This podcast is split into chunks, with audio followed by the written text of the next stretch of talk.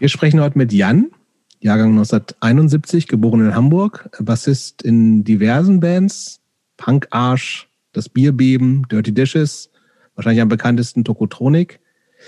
Jan, äh, die gibt es ja immer noch, andere Bands auch noch. Jan lebt heute in Berlin und macht unter anderem auch einen Podcast namens Reflektor, den wir sehr schätzen.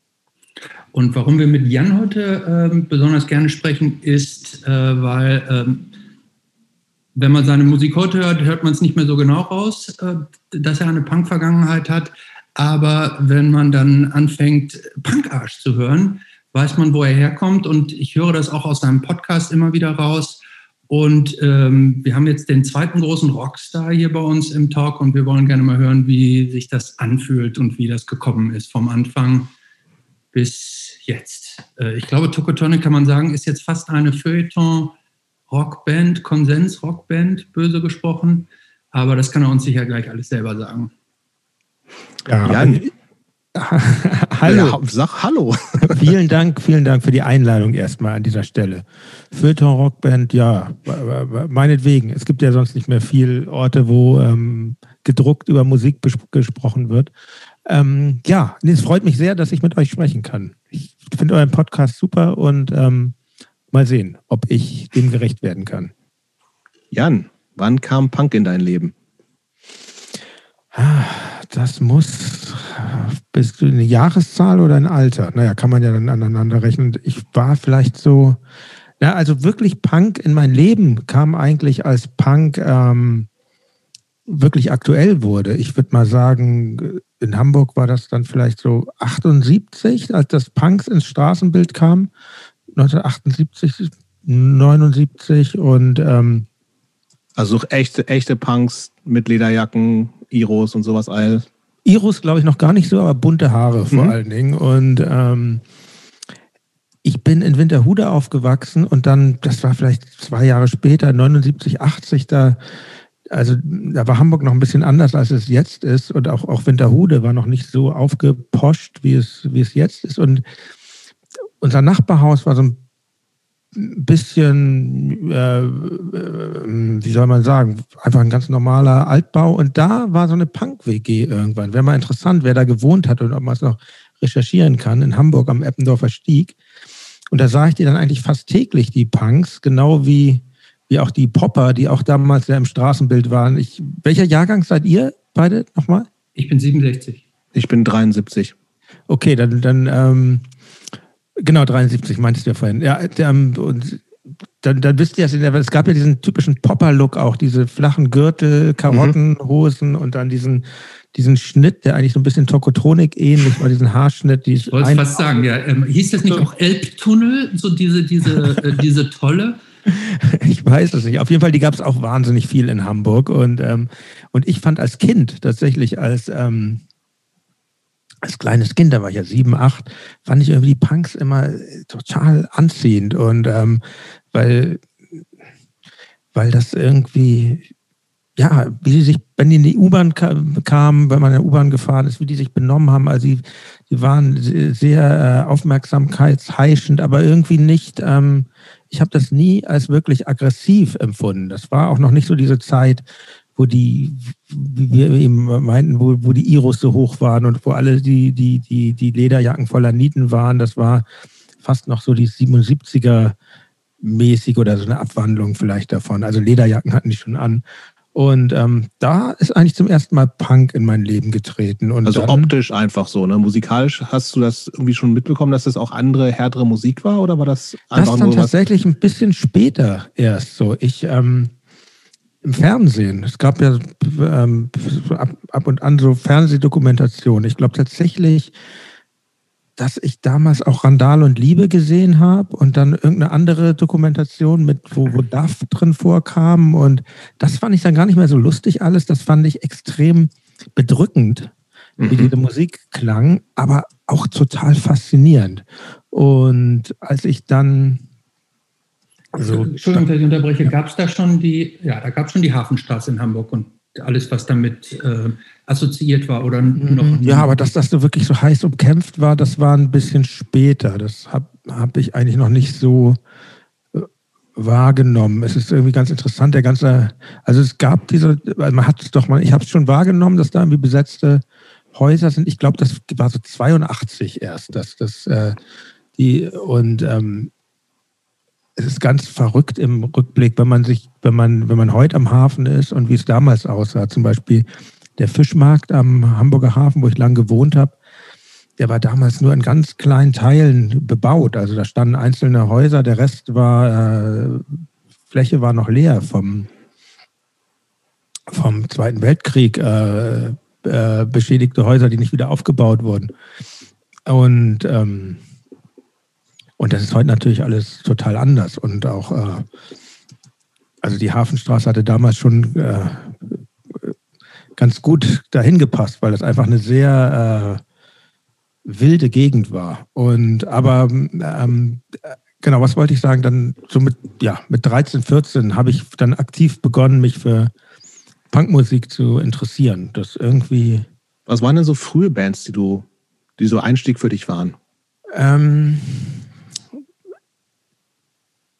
also bevor ich Punk hörte, hörte ich, hörte ich Hardrock. Äh, ACDC und Kiss, Iron Maiden also als Kind eigentlich so. Das war eigentlich vor allen Dingen ACDC, war so die erste Musik, die mich so richtig. Auch, die erste schon Musik. Ein paar Mal, oder Jobst? ACDs, äh, Jobst hatten wir auch Klar, schon ein paar Mal, oder? Dass ja. die Leute mit ACDC. Nee, also viele, die kommen schon von Hardrock so, ne? Und von ja, dir hatte ich das auch schon gehört und gelesen, dass das irgendwie so. Die erste Musik, die mich so körperlich, körperlich, ähm, die ich körperlich erlebt habe, auch durch, also ich war nicht auf einem Konzert, aber trotzdem durch das körperliche Musik und und nebenbei gab es ja so die Neue Deutsche Welle, da gibt das ist in meiner Generation niemand vorbeigegangen. Und die Sachen, die ich damals gut finde, also in der Punk-Szene wird ja Trio oft gedisst oder auch extra breit wird gedisst oder Hubert K. finde ich alles wieder, sage ich mal, total super. Und, ähm, und dann aber die ersten Punk-Bands, das war schon für mich so ein klarer Bruch. Ich habe dann auch meine Hardrock-Platten, die paar, die ich hatte, weggeworfen und habe so angefangen mit, zusammen mit dem Schlagzeuger meiner Band Tokotronic, mit Arne, also damals gab es noch nicht Tokotronic, aber wir waren eben Schulfreunde und haben uns, ich überlege gerade, was denn so die ersten Platten waren. Das waren ähm, Gab es da diesen, wie hieß der, Rip-Off-Plattenladen oder so in Hamburg? Ja, das kannten wir alles noch gar nicht. Das kam das alles ein bisschen später. Wir haben die Schallplatten gekauft bei Schallplatte am Mönckebergbrunnen in der Innenstadt. Ein ganz spießiger Laden. Wir wussten nicht, dass ein paar Meter weiter Michel ist. Den gab es damals, glaube ich, auch schon. Aber die hatten eben auch eine Punk-Abteilung, weil, weil davor trafen sich die Punks ähm, ähm, äh, an eben diesen Mönckebergbrunnen. Und da haben wir gekauft ähm, Platten wie also ich habe mir ziemlich früh GBH gekauft, uh. City Baby Attacked by Reds. Ja. Und ansonsten eigentlich fast ausschließlich deutsches Zeug. Also wir hatten die Waterkant-Hits, äh, Razzia, Tag ohne Schatten, mh, hm, solche Sachen. Genau, also schon, schon, schon, schon äh, harte Sachen. Ich weiß das noch, war auch so, war das so Love at First Sight sozusagen, Love at First Hearing? Dass du gesagt hast, okay, jetzt, also du hast ja gesagt, du hast ja alten Kram weggeschmissen. Ähm, das war, dann gab es nichts anderes mehr? Eine Zeit lang? Ja, tatsächlich. Also tatsächlich eine Zeit lang. Ähm, ich, ich muss mal überlegen, man hat ja eigentlich nicht so viele Möglichkeiten, Musik zu hören wie heute. Es gab ja kein äh, Internet sowieso nicht, aber auch kein äh, MTV oder so und Radio ein bisschen. Nee, ich habe dann, glaube ich, wirklich sehr viel ähm, diese Musik. Ach so, überhaupt mein Einstieg war, genau. So, so kam ich nämlich drauf. War nämlich tatsächlich nicht ganz so hart. Das war die Opel-Gang der Toten Hosen. Da war dieses Schaufenster dekoriert in diesem äh, Schallplattenladen, Schallplatte am Mönckebergbrunnen. Und die haben wir uns gekauft. Und da, da, da, darüber kamen wir dann an die härteren Sachen, sage ich mal. Und dann konnte es uns gar nicht mehr hart genug sein. Und ähm, ich weiß noch, wir haben uns irgendwann die Yankees raus von Slime gekauft und dachten, oh, ist das schlaff. und ähm, ja, und dann kam auch recht schnell so dieses, diese ganzen AGR, aggressive Rockproduktion Sachen und Rockorama tatsächlich auch viel, was ja, ja damals noch kein Nazi-Label war. Richtig, genau. Und ähm, ich bin bis heute, nee, bis heute eigentlich nicht mehr jetzt bei diesem Re-Release der Kotzbrockenplatte hat sich herausgestellt, dass die wirklich ähm, damals schon in Teilen Nazis waren und, mhm. ähm, und da ja ein Cover äh, eigentlich realisieren wollten, was selbst Herbert Egold zu krass war. Und äh, deshalb hat, hat das hat mir so ein bisschen die Band verdorben, aber es war lange, lange eine wichtige Band für mich. Dieses, Diese das, eine Band, die ich tatsächlich ganz spät erst, also vor zwei Jahren erst überhaupt bewusst gehört habe.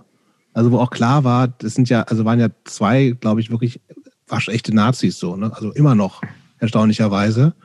Aber ich habe, äh, die sind ja wirklich großartig. Also musikalisch, ne? Ja, also, für, so, also für war das, ja, für, für Arne und mich war das so, ähm, so haben wir dann angefangen, Musik zu machen, weil das ja. war wirklich so, ich fand das total kompliziert. Wir haben uns dann eine Gitarre gekauft zusammen und ein Bass. Für uns war das alles total kompliziert mit dem Musikmachen, aber Kotzbrocken, das haben wir geschafft. Und, ähm, ja. und ja, damals war das war das nicht so richtig klar. Äh, mit, nee, mich, haben die, mich haben die Titel natürlich total schockiert. Auch so.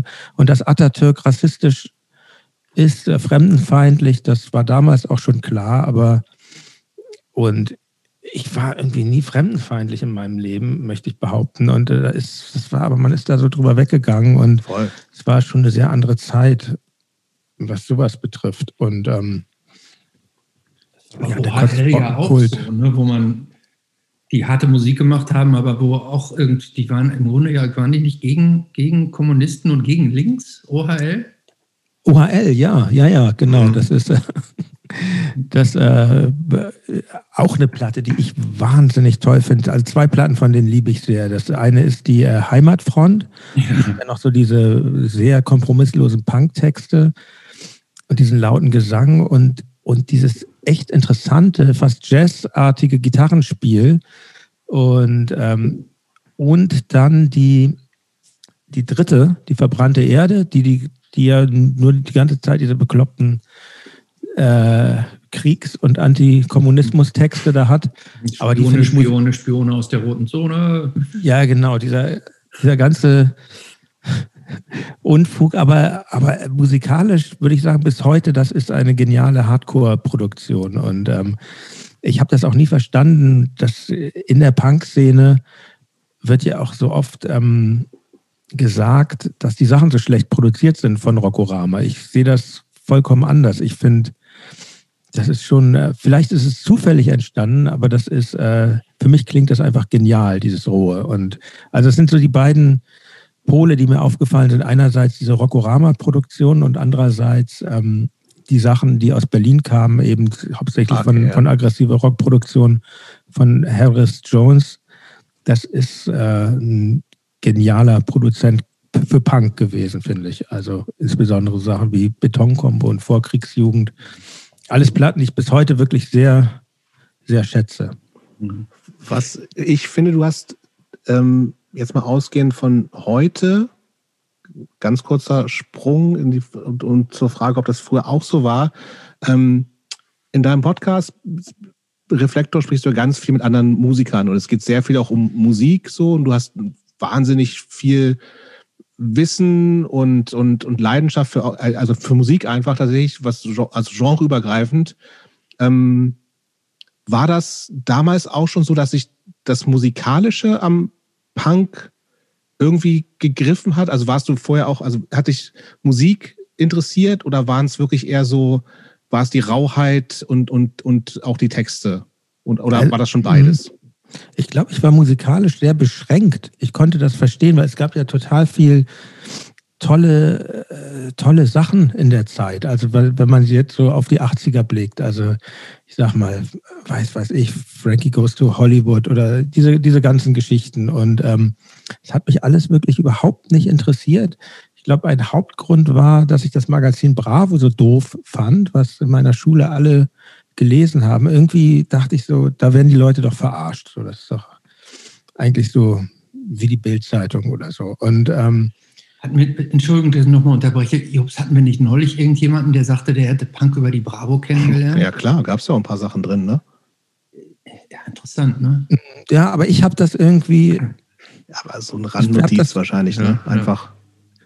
Ja, klar, da war ja auch ein Sex Pistols-Artikel mal drin und so ganz früh, aber ähm, für mich war das irgendwie nichts. Und ähm, ich denke da viel drüber nach, warum man, warum ich mich äh, für, für diese Art von Musik interessierte. Das ist ja auch, das ist ja auch schon eine Entscheidung. Man macht sich damit ja auch zum Außenseiter, weil, wie gesagt, bei uns in der in meinem Umfeld waren, waren Arne und ich, wir waren dann so äh, die Einzigen. Wir sind ja in dem jungen Alter mit 13, 14, sind wir auch nicht zu Konzerten gegangen. Das viel, ging erst viel später los. Und ähm, wir waren dann ja zu Hause, haben, haben begann irgendwie ähm, ähm, Platten zu bestellen und vor allen Dingen Fanzines zu bestellen bei Vinyl Boogie und ähm, beim aktuellen Mülleimer, bei Mülleimer Records mhm. und hier in Berlin gab es einen tollen Vertrieb, Spandauer oder Spandau, Spandauer Fanzine-Vertrieb. Okay. Und also diese ganzen Sachen, euer Geld ist unser Geld. Es gab ja wirklich sehr viele Vertriebe oder in, in ähm, äh, Ostfriesland, äh, Trümmerprodukts und, und, und, und Pissende Kuh-Kassetten, die sich dann zusammengeschlossen haben zum Nordwest-Kassettenvertrieb. Ich finde das irgendwie, also toll, was man da machen konnte. Man konnte da ja irgendwie, die hatten Tapes, die sie verkauft hatten, Rudolfs Rache und diese Sachen, aber eben ja, auch, aber auch Kassetten. Man konnte da auch teilweise Leerkassetten hinschicken, die die dann bespielt hatten. Also ein Teil ihres Programms war kostenlos. Also das ist verrückt, wie das die, solche heutigen Praktiken des freien Albums vorweggenommen hat. Natürlich war es technisch viel ähm, aufwendiger. Oder du hast dann so Listen gehabt, wo dann da hinten dann so die Länge standen und dann sagst du, hier mache ich nochmal 20 Minuten davon und genau, hier noch eine Live-Aufnahme von keine Ahnung was. Ne? Spielen wir mal das darauf und ähm, oder es gab, was ich auch, auch sehr vergessen ist heute, es gab dieses Fanzine, ich glaube in Feucht war das irgendwo im Süden, der siebte Versuch, der hat das auch gemacht, dass er einen Kassetten einfach so äh, bespielt hat und der war auch krass äh, antikommerziell unterwegs und das haben wir dann alles für uns entdeckt und hatten dann auch irgendwie ziemlich schnell unser erstes eigenes Fanzine gemacht, was nie über die erste Nummer hinauskam. Wie hieß das denn? Das hieß Chronik der Deutschen. Chronik mit CK hinten. Bestand, wie sowas dann halt war, größtenteils aus Plattenkritiken, völlig veralteter Platten. Und ähm, das waren du und Arne dann auch schon. Ja, ja, das waren immer, immer wir beide. Wir haben da sehr viel zusammen gemacht und wir waren so ein bisschen so, so äh, Schreibtisch. Kinderpunks, so die und Musik hatten wir damals auch noch gar nicht gemacht. Das ging auch später los. Und ähm, aber wie gesagt, ich denke da viel drüber nach, warum ich mich, warum ich mich dafür entschieden habe für, für diese Musik. Und ähm, das war jetzt nie so, dass ich jetzt diese kompromisslosen Punktexte so, also weder dieses OHL, ne, das ist ja wirklich, ist ja heute ziemlich offensichtlich, dass es, dass es irgendwie von einem sehr, ähm, von einem Menschen, der ein sehr hohe, hohes Mitteilungsbedürfnis hat und vielleicht die nicht ganz seiner Bildung entspricht oder so. Ähm, und noch, noch jetzt irgendwelche Texte von Slime, wo es heißt irgendwie, äh, haut die Bullen platt wie Stullen. Ich hatte, glaube ich, eigentlich nie in meinem Leben, auch in der Zeit, wo ich so politisiert war, wirklich was gegen die Polizei. Das, ähm, kann man vielleicht sagen, ja, vielleicht ist das halt so ein bürgerlicher Typ, der da nie die Probleme gehabt haben, die andere Leute mit der Polizei gehabt haben. Aber ich fand das immer, fand das immer blöd. Aber, aber so in Ansätzen fand ich dann Sachen natürlich auch gut, weil, weil dieser politisierte Punk hat sich ja auch viel gegen Ungerechtigkeiten in der Welt ähm, ähm, gerichtet. Und ähm, das war, glaube ich, schon was, was, was, was so im, was ich als junger Mensch ganz stark gesehen habe. Das ist, das, das irgendwann, wenn man, wenn man aus der Kindheit rauskommt, in die, anfängt in die Jugend zu gehen, dann, dann, dann merkt man ja, dass vieles, dass vieles irgendwie nicht so stimmt, wie, wie man lange geglaubt hat. Und ähm, gerade so bei der Geschichte unseres Landes, jetzt insbesondere jetzt Antifa, das war schon so ein Thema, was ich immer gerechtfertigt fand. Nur wie es dann teilweise ähm, äh, Thema, wie es behandelt wurde, das fand ich schon manchmal ein bisschen schlicht. Also weiß ich auch schon damals mit 13, 14 fand ich, manches war mir ein bisschen zu schlicht. Und manches hat mich auch einfach schockiert, vielleicht heute einen jungen Mensch irgendwelche Rap-Texte äh, schockieren, wo, wo ich vorhin hier, vor, bevor wir anfingen, über die Bosscops sprach. Das weiß ich noch, dieses erste Album von den Bosscops hatte sich Arne gekauft und ich dachte so, boah, das ist ja, also ist ja eigentlich total asozial, aber irgendwie auch geil, wie das gespielt ist. Und, ähm, und ich habe das jetzt auch, ähm, es gibt so ein tolles Buch von äh, Ute Wiener, heißt sie, glaube ich, die in Hannover gelebt hat, die das Pogo Girl Fencing gemacht hat. Und das Buch heißt, äh, zum Glück gab es Punk, heißt das, glaube ich. Und die äh, schreibt da ein bisschen verklausuliert über den Sänger der Bosscops und was für ein misogyner Typ das war. Und ähm, ja, ich glaube, die anderen waren nicht so, aber es ist interessant, dass man das oder dass ich das als junger Mensch schon gespürt habe, so dass das irgendwie nicht ganz koscher ist. Hm. Und wart ihr, habe ich das richtig verstanden, dass ihr das im Grunde so als Zweierpärchen so für euch entdeckt und gelebt habt? Ich meine, in Hamburg gab es ja eine relativ große Szene. Hattet ihr da irgend, seid ihr da auch irgendwie so reingekommen? Gab es da Verbindungen irgendwo das, rein, dass ihr euch mit anderen so zusammen connected habt? Das Teil einer, einer Jugendbewegung? ähm, oder habt ihr das, war das euer Ding so zu zweit? Das ging echt viel später los. Ähm, es gab, glaube ich, so zwei Jahre, wo wir das echt so völlig vereinsamt, ja, nicht völlig vereinsamt, sondern weil wir zu zweit waren. Wir ja, ihr habt ja offensichtlich, offensichtlich ja. habt ihr auch den, den Austausch mit anderen gesucht, ne? also mit, mit Platten, Fancy-Bestellungen und sowas alles. Also für mich klingt das so ein bisschen so, aber korrigier das natürlich gerne, wenn du das anders siehst, dass es euch schon darum ging, Abgrenzung zu, zu, zum Mainstream, so, was ja so ein Klassiker, glaube ich, für viele Leute ist. Ne? Also du sagst, ich habe auf den normalen Scheiß keinen Bock und ich suche jetzt was, was nicht Mainstream ist. Ähm, und gleichzeitig natürlich irgendwie aber auch äh, so ein bisschen so eine auf der Suche nach einer, nach einer, nach einer Szene zu sein. So. Und wenn, also abgrenzen kannst du dich theoretisch ja auch irgendwie alleine so. Ne? Aber wenn, wenn ihr gleichzeitig darauf äh, ausfahrt, Leute zu kontaktieren und zu schreiben und Fanzines zu lesen. Das ist ja schon so ein bisschen auch der, ich suche eine Anknüpfung an, an irgendwas Größeres. Ja, Gleichgesinntes. Ich, ich glaube, wir waren sehr schüchtern. So. Wir hatten mit Mädchen echt nichts zu tun. Ich war, ich war in meiner früh, ja, wie die Pubertät, wenn die Pubertät so einsetzt, wie das so ist. Ne? Wir, ähm, was eine Zeit der, einer, für mich war es eine Zeit der, der, einer großen Verunsicherung. Und mhm. das geht ja schon irgendwie, ich glaube, ein Punkt ist auch einfach, 90 Prozent der anderen Jungs interessieren sich für Sport und wir waren totale Sportnieten aus mehrererlei Gründen. Ich kann heute noch mit dem Ball nichts anfangen. Jetzt habe ich irgendwie zwei Kinder und wenn dann,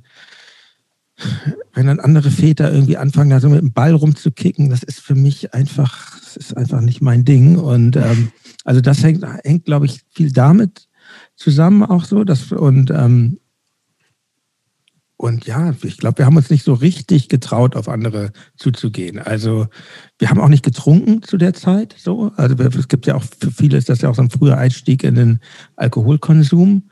Das haben wir gar nicht gemacht. Und ähm, wart ihr dann auch so in der in der Wahrnehmung der anderen schon so Außenseitertypen und habt ihr euch oder wart ihr einfach so eher die Sonderlinge und aber wurde trotzdem zu glaub, wir, Partys eingeladen? Ich, ich hatte, wir hatten auch sonst Freunde, also sowas nicht. Wir waren jetzt nicht die totalen Außenseiter-Nerds, aber in dem Thema waren wir irgendwie Nerds. Und als wir irgendwann haben wir dann, wir haben dann irgendwann ganz zufällig den, oder nee, auch über ein Fanzine, den Plattenladen unterm Durchschnitt entdeckt in Hamburg, der damals von Uli Rehberg betrieben wurde.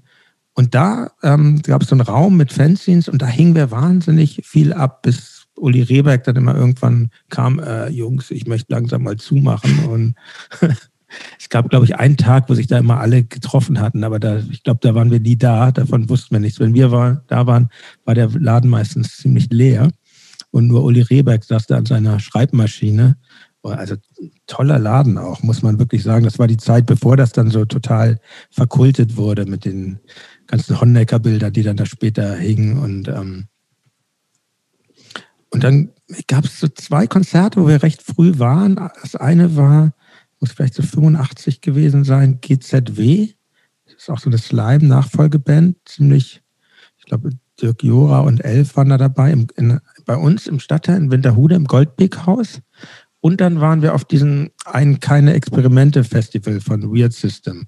Oh, ich glaube, da haben Razzia gespielt und Blut und Eisen vielleicht. Ich, ich weiß es nicht mehr genau. Und das war natürlich ein riesiges Abenteuer, so diese ganzen. Das waren aber auch schon ziemlich, also das keine Experimente-Festival, ist schon was Größeres gewesen auch, ne? Ja, ja, die, das war in der Markthalle, 1000, ne? Ja, ja. 1000er Kapazität und die war voll, voll mit Punks und wir so als Kinder dazwischen quasi, das war irgendwie, also. Wie hat sich das angefühlt? Kannst du, kannst du das noch rekonstruieren? Ja, das, äh, das, ist eine sehr gute Frage. Das hat sich, ähm, ja, man fühlte sich nicht so richtig sicher. Also irgendwie äh, aufregend. Vor allen Dingen würde ich sagen aufregend. Also es ist nicht so, ich habe, ich war dann ja später, war ich sehr viel im Störtebeker und ähm, da ich mir meine Neigung für Deutschpunk erhalten habe, habe ich auch mehrmals versucht, ähm, die DTJ zu sehen, mhm. die aber leider doch einmal waren sie dann tatsächlich spielfähig und, und da war ich dann tatsächlich in ähm, manchmal in Umgebungen, wo ich dachte, jetzt, das ist hier aber irgendwie echt gerade ein bisschen gefährlich.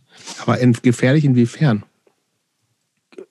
Ähm, Schlägereien und so. Also es war dann nicht an der Tagesordnung im, im Störtebeker. Es gab ja normalerweise diese tolle Konzertgruppe Fischchor. Mhm. Aber das, es gab halt auch Konzerte, die andere Leute gemacht haben. Also äh, bei diesem DTJ-Konzert, bei dem ersten, wo ich war, weiß ich noch, ähm, das, da ähm, war an der Kasse Dr. Mabuse, das ist so eine Hamburger Legende, mhm. so ein alter Punk. Und ähm, ich ging da so rein und fiel schon so ein bisschen aus dem äußeren Rahmen, weil ich halt nicht da in einem dieser Bauwagen zwischen den Hafenstraßenhäusern gewohnt hatte.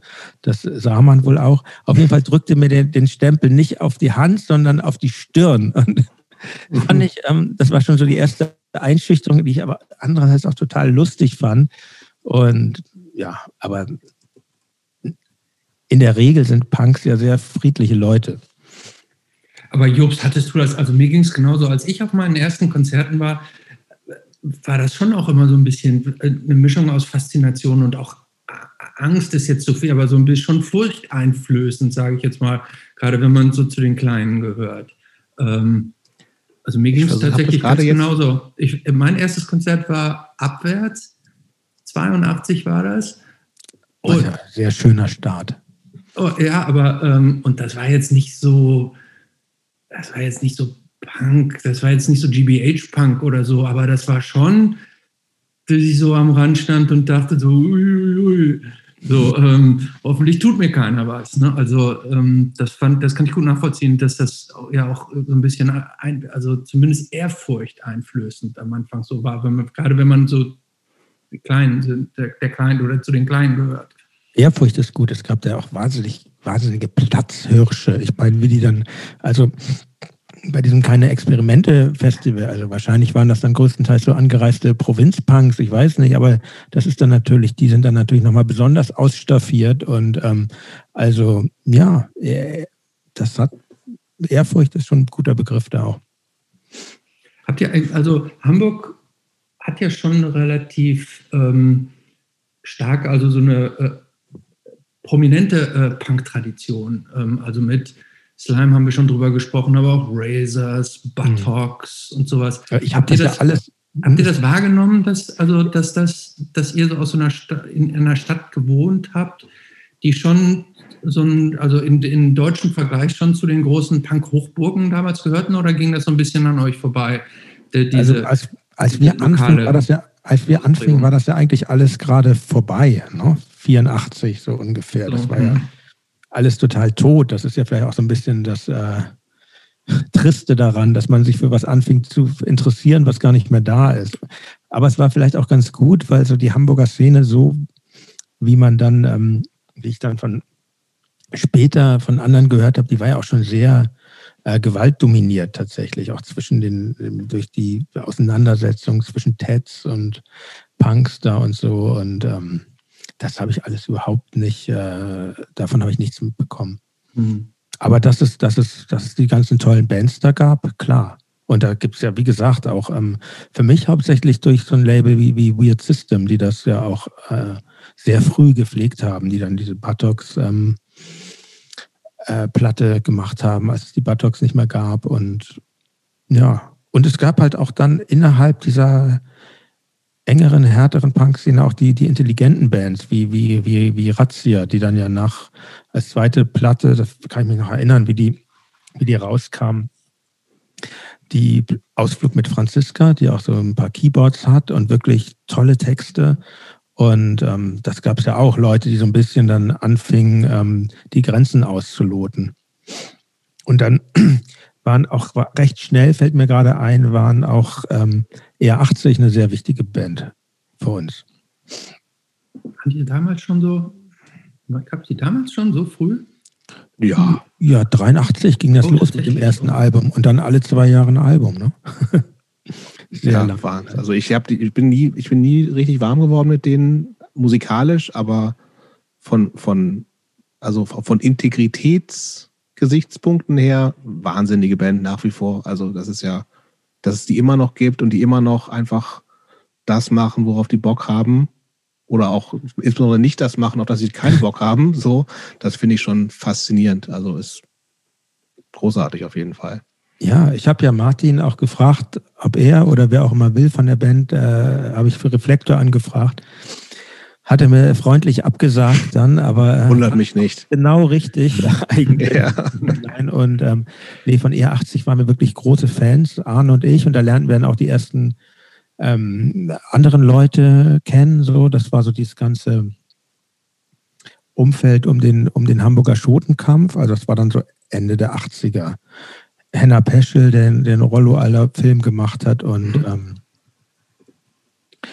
ähm, Rudolf Raschberger, der war ein bisschen älter als wir, der war und der war kannte so die richtige alte Punk-Szene. Der hat ja bei Kotzbrocken, also bei den Hamburger Kotzbrocken gespielt damals und zu der Zeit, als ich ihn kennenlernte, bei C-Cubed Eye, auch ganz schönen Band, die ähm, die ein Album auf Bubak gemacht hatten. Mhm. Und, ähm, und so ging, kamen wir dann auch so ein paar Jahre später eigentlich so auch so dann in das äh, Konzertleben rein. Und das war eine, super Zeit. Also es waren vor allen Dingen die, die Konzerte im, ähm, im Störtebeker, die ich da wirklich sehr regelmäßig besucht habe. Und ähm, du hast ja auch schon gesagt, dass du auch, auch diesen ganzen über hauptsächlich AGR äh, diesen ganzen US-Hardcore auch dann mitbekommen hast. Ne? Also das ist, also ich habe viel von dir über deutschen Punk gehört, also auch in, in Gesprächen jetzt, die, die, du für Reflektor gemacht hast und so. Ähm, aber relativ wenig über so US-Hardcore. Und das ist natürlich auch was, was, glaube ich, also diese deutsche, mhm. deutsche Punk-Background kann ich gerade anfangs zu Tokotronic und natürlich auch mit, mit den Bands davor, über die wir gleich noch sprechen werden, total sehen. Ähm, Jetzt kannst du ein bisschen was zu diesen ganzen US-Hardcore-Sachen sagen? Also ich, irgendwann hast du mal erwähnt, dass du auch Angry Simones großartig fandest und so. Ähm das, die, die Platte hatte ich, hat, hat, hatte ich auch, ich glaube, Arne hatte die. Wir haben uns die dann immer gegenseitig aufgenommen. Ich Klar. hatte sie auf Kassette dann natürlich. Die Back from Samoa, die bei AGR auch eine Wahnsinnsplatte lizenziert war. Mhm. Ja, und ist auch, ähm, und dann ähm, später, wie heißt denn, wie heißt denn diese EP? Die ist natürlich auch also STP Not LSD gibt es und es gibt diese tolle genau. EP mit It's Raining. Um, Yesterday Started Tomorrow. Ach ja, genau. Und ähm, äh, nein, finde ich, äh, finde ich noch heute wahnsinnig gut. Es war so in Hamburg so ein bisschen so ein Spezialfall. Es gab nie so richtig diese Hardcore-Szene, wie es sie mhm. vor allen Dingen in Süddeutschland gab oder diese Straight Edge. Szene. Das, das gab es irgendwie so. Ich kannte wahnsinnig, also die Leute, mit denen ich damals abhing, die haben eigentlich alle nicht getrunken. Also mhm. Henner oder Rudolf Raschberger oder äh, mein Mitbewohner damals, Jan Damkowski, der, der hatte auch einen sehr harten, speziellen Musikgeschmack und hatte selber einen, in einer Band gespielt namens äh, Stümper. Das waren alles Leute, die, oder der in Hamburg sehr bekannte äh, Buffo, das waren alles Leute, die haben keinen Alkohol getrunken. Und ich habe damals, ich habe dann irgendwann angefangen, weil ich hatte noch so einen anderen Freundeskreis in der Schule, die auch Punk gehört haben, aber nicht so szenemäßig drauf waren. Die haben hingegen getrunken und ich schwebte da immer so ein bisschen zwischen den Welten. Aber was ich eigentlich sagen wollte, es gab nicht so die Straight Edge Szene und mir war und irgendwann kam, die, ging dieses Crossover-Ding los. Das mhm. habe ich Hardcore so ein bisschen verpasst. Und ähm, und dieser Metal in der Musik, das fand ich irgendwie doof. Ähm, ja, es hat mich, hat mich. Stimmt, das war so Ende der 80er schon so, dass irgendwie ja. so mit dem Crossover anfing, ne? DRI. Ja. Sowas. Ja, genau, genau. Leeway, wie sie alle hießen. Ja. COC, das war halt dieses Kram, das war vor allen Dingen, das war vor allen Dingen so bei diesen Straßenpunks wahnsinnig beliebt dann und ähm, das warst du ja nicht. Das war ich nicht, nein. Das war ich nicht, nein. Aber wann ging es denn dann los mit der, mit der ersten eigenen Band? Du hast vorhin erzählt, dass ihr euch zusammen eine Gitarre und einen Bass gekauft habt und ja. dann so ein bisschen angefangen habt, daran rumzuproben. Wann ging es denn los denn so mit der ersten eigenen richtigen Band? Das muss eigentlich so 1988 gewesen sein. Die Band hieß äh, Meine Eltern und äh, das war aber eigentlich, ehrlich gesagt, war es eine Schülerband, weil da waren Arne und ich drin. Dann äh, ein Schulfreund von uns, Stefan, am Schlagzeug und ähm, anderer Schulfreund Kenji, so, der konnte richtig Gitarre spielen, an der Gitarre. Und Arne am Bass und ich am Gesang. Keine gute Idee, nicht wirklich. Und ähm, die, die, erzählen heute noch davon, äh, dass, sie mit, dass sie mit euch äh, die erste Band hatten, oder? Glaube ich gar nicht, weiß nee. ich nicht. Aber wie, wie, kann man, wie, kann man, sich denn das musikalisch vorstellen? Ähm, es gibt es gibt's keine Aufnahmen, oder? Es, ich habe irgendwo noch so ein Tape. Also es ist, ähm, es ist, äh, wir haben so ein paar Kotzbrockenlieder äh, gecovert mit abgeänderten Korrekt. Texten teilweise. Gut. Auch gut, Und auch eine gute Entscheidung das war irgendwie nicht so ein, nicht so ein umfassendes äh, Programm. Wir sind auch nur einmal aufgetreten tatsächlich. Das war so ein Festival in Sasel mit so richtigen Bands tatsächlich und, ähm, und richtigen Punks auch im Publikum. Ähm, beim ersten Mal tut es immer weh, hieß das Festival. Das muss so vielleicht 90 gewesen sein, schätze ich mal. Oder 89 vielleicht. Ähm, aber es war, es, es war nicht, irgendwie war es, äh, ich würde das, war irgendwie ein interessanter Anfang, aber es war jetzt nicht so eine hörenswerte Band. Und ähm, später kam, als der japanische Gitarrist Kenji uns verließ, da kam, ähm, ganz interessant, fällt mir gerade ein, da kam Sven Schwondkowski, der später bei Schnelle Autos Organisation ah. war. Der kam, der wurde dann unser Gitarrist und dann haben wir noch so ein bisschen weitergemacht, aber irgendwann verlief sich das im Sande. Und aber dann hattet ihr offensichtlich Lust, weiter zu Musik zu machen. Ne? Also ihr wart ja scheinbar nicht äh, abgeschreckt von, von dem ein bisschen ausbleibenden Erfolg mit der ersten Band, sondern ihr habt weitergemacht. Ja, ich fand es wahnsinnig schwer, das, ähm, das Musizieren wahrscheinlich auch, weil ich einfach nicht singen kann und das damals noch nicht einsehen äh, konnte. Und, ähm, und die nächste Band war eigentlich so eine Witzband, die hieß K70. Das, ähm, da war der, ähm, der eine Macher des Kabeljau-Fanzines, genau, die habe ich ganz vergessen, mit dem war ich auch, mit den beiden Kabeljau-Brüdern, mit den Skupsch-Brüdern, war waren wir auch gut befreundet, war ich auch gut befreundet. Der Matthias, der hat da Gitarre gespielt. Dann. Ähm, Was heißt denn Witzband? Ja, das war, es gab ja dieses Fanzine damals, Hamburger Schotenkampf, was hauptsächlich von Henna Peschel in einer wahnsinnigen engen Frequenz rausgegeben wurde. Das war wirklich so ein Spermelblatt. Also wir haben uns auch, wir haben auch viel auf Hamburger Spermel, wir haben uns oft zum Spermel verabredet und dann da, äh, haben da so abgehangen. Und äh, man muss sich das so vorstellen, der Henner Peschel, der hatte einfach ein wahnsinnig cooles Outfit. Das war wahrscheinlich der erste, der mit so einer Trainingsjacke rumgelaufen ist und äh, hatte einen Haarschnitt äh, wie aus den 70er Jahren und dann so eine leicht spießige Brille und ähm, der sah halt einfach seine Idee war, so auszusehen, komplett wie aus einem anderen Jahrzehnt. Und das hat er sehr ähm, konsequent durchgezogen. Und dazu hat er dieses Fencing gemacht und dann eben auch diese Band K70, die eigentlich Teil dieses Kosmos, dieses Schotenkampf-Kosmoses war. Und äh, er hat einen Text geschrieben, Juppies raus. Das war aber auch irgendwie, ja, da ging das ja schon los mit der Gentrifizierung, aber der Text war auch nicht wirklich, äh, äh ja, es war, war parodistischer Text und ähm, Und wir konnten halt alle nicht spielen. Also da konnte ich wahrscheinlich, ich war da am Bass dann, das war meine erste Band, wo ich am Bass war. Vielleicht konnte ich sogar da schon am meisten. Genau, unser Sänger war eben ähm, André, also Buffo. Und genau, ich am Bass, Matthias an der äh, Gitarre und Henna am Schlagzeug. Und das hat auch nur zu einem Auftritt gereicht. Das war in der Butzstraße.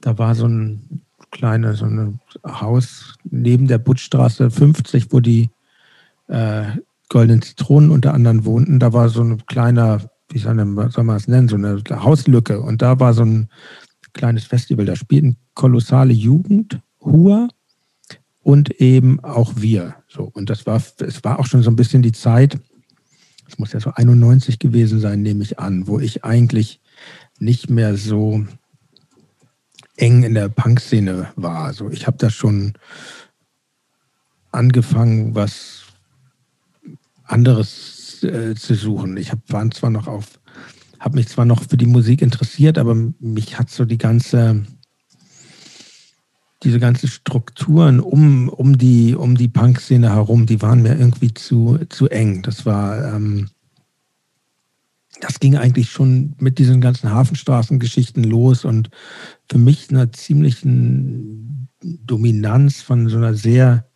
gewaltbereiten Fraktion. Und ähm, da hatte ich halt nie Bock drauf. Habe ich auch bis heute keinen Bock drauf. Und für mich war das eigentlich auch so der Grund, mich, mich davon zu verabschieden. Also ich fand das immer scheiße. Ich fand das irgendwie, ich fand das scheiße, dass da irgendwie äh, Hans-Martin Schleier auf den, ähm, auf den Hafenstraßenhäusern da hämisch abgebildet war. Ich, ich fand auch, ohne damals so, so viel von Politik zu verstehen, das Erste, was mich irritiert hat, war eigentlich dieses riesige Wandbild auf der Hafenstraße boykottiert Israel. Und ähm, ja, und so, so ging das weiter. Das war halt alles sehr militant. Und, ähm, und ja, heute würde ich sagen, damals hätte ich mir jetzt nicht so eingestanden, weil, weil das ja en vogue war, ähm, linksradikal zu sein, aber mir war das einfach zu, äh, zu antidemokratisch.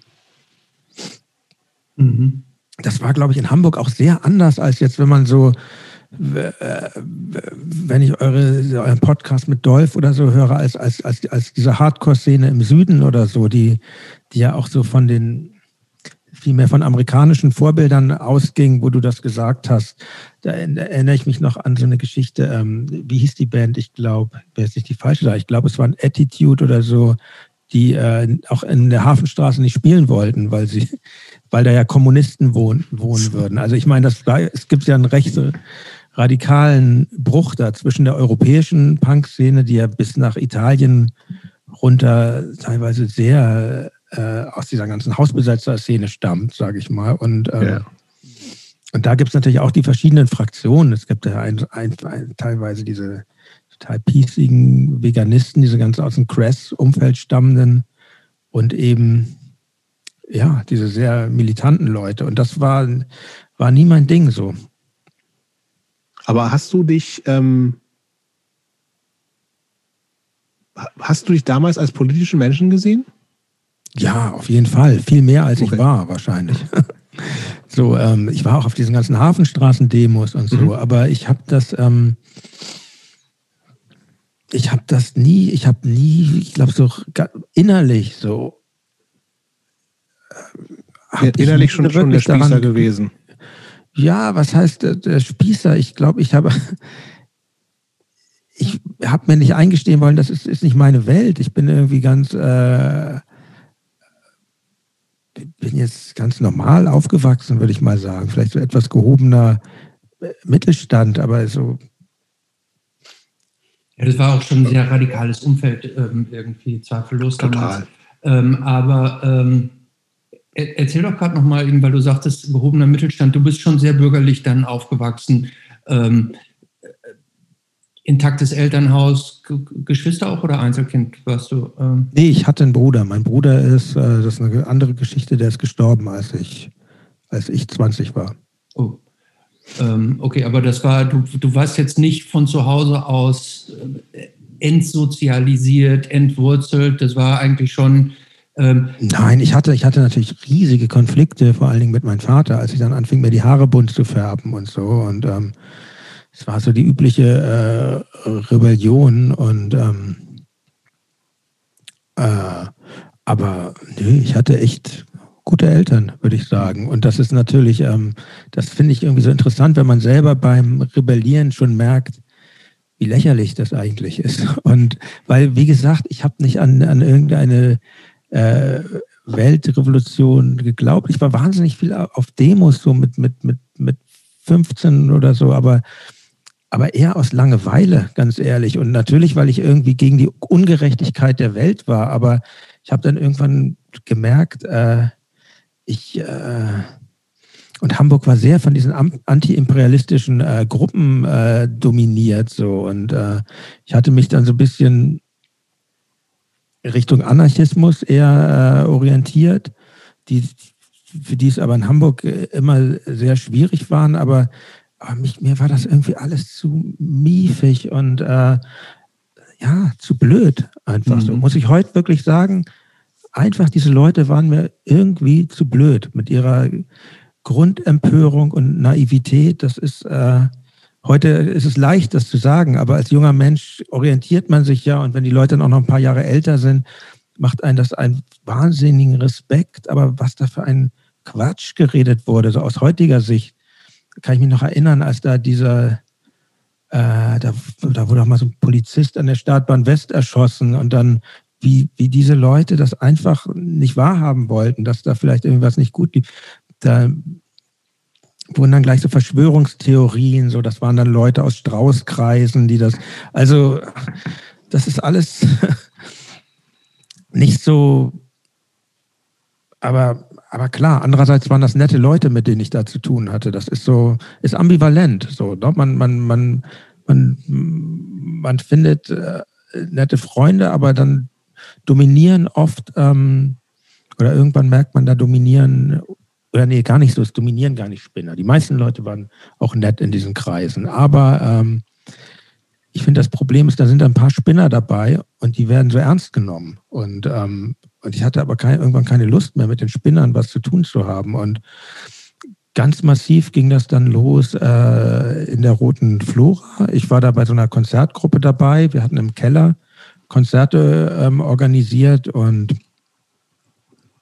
da spielte dann eine US-Hardcore-Band, Yuppie Side, mhm. und der Gitarrist hatte, hatte so Pin-Up-Girls auf seiner Gitarre. Und das war dann. Äh, hat beim Konzert in Göttingen, was ich organisiert habe, gab es auch Riesenärger darüber.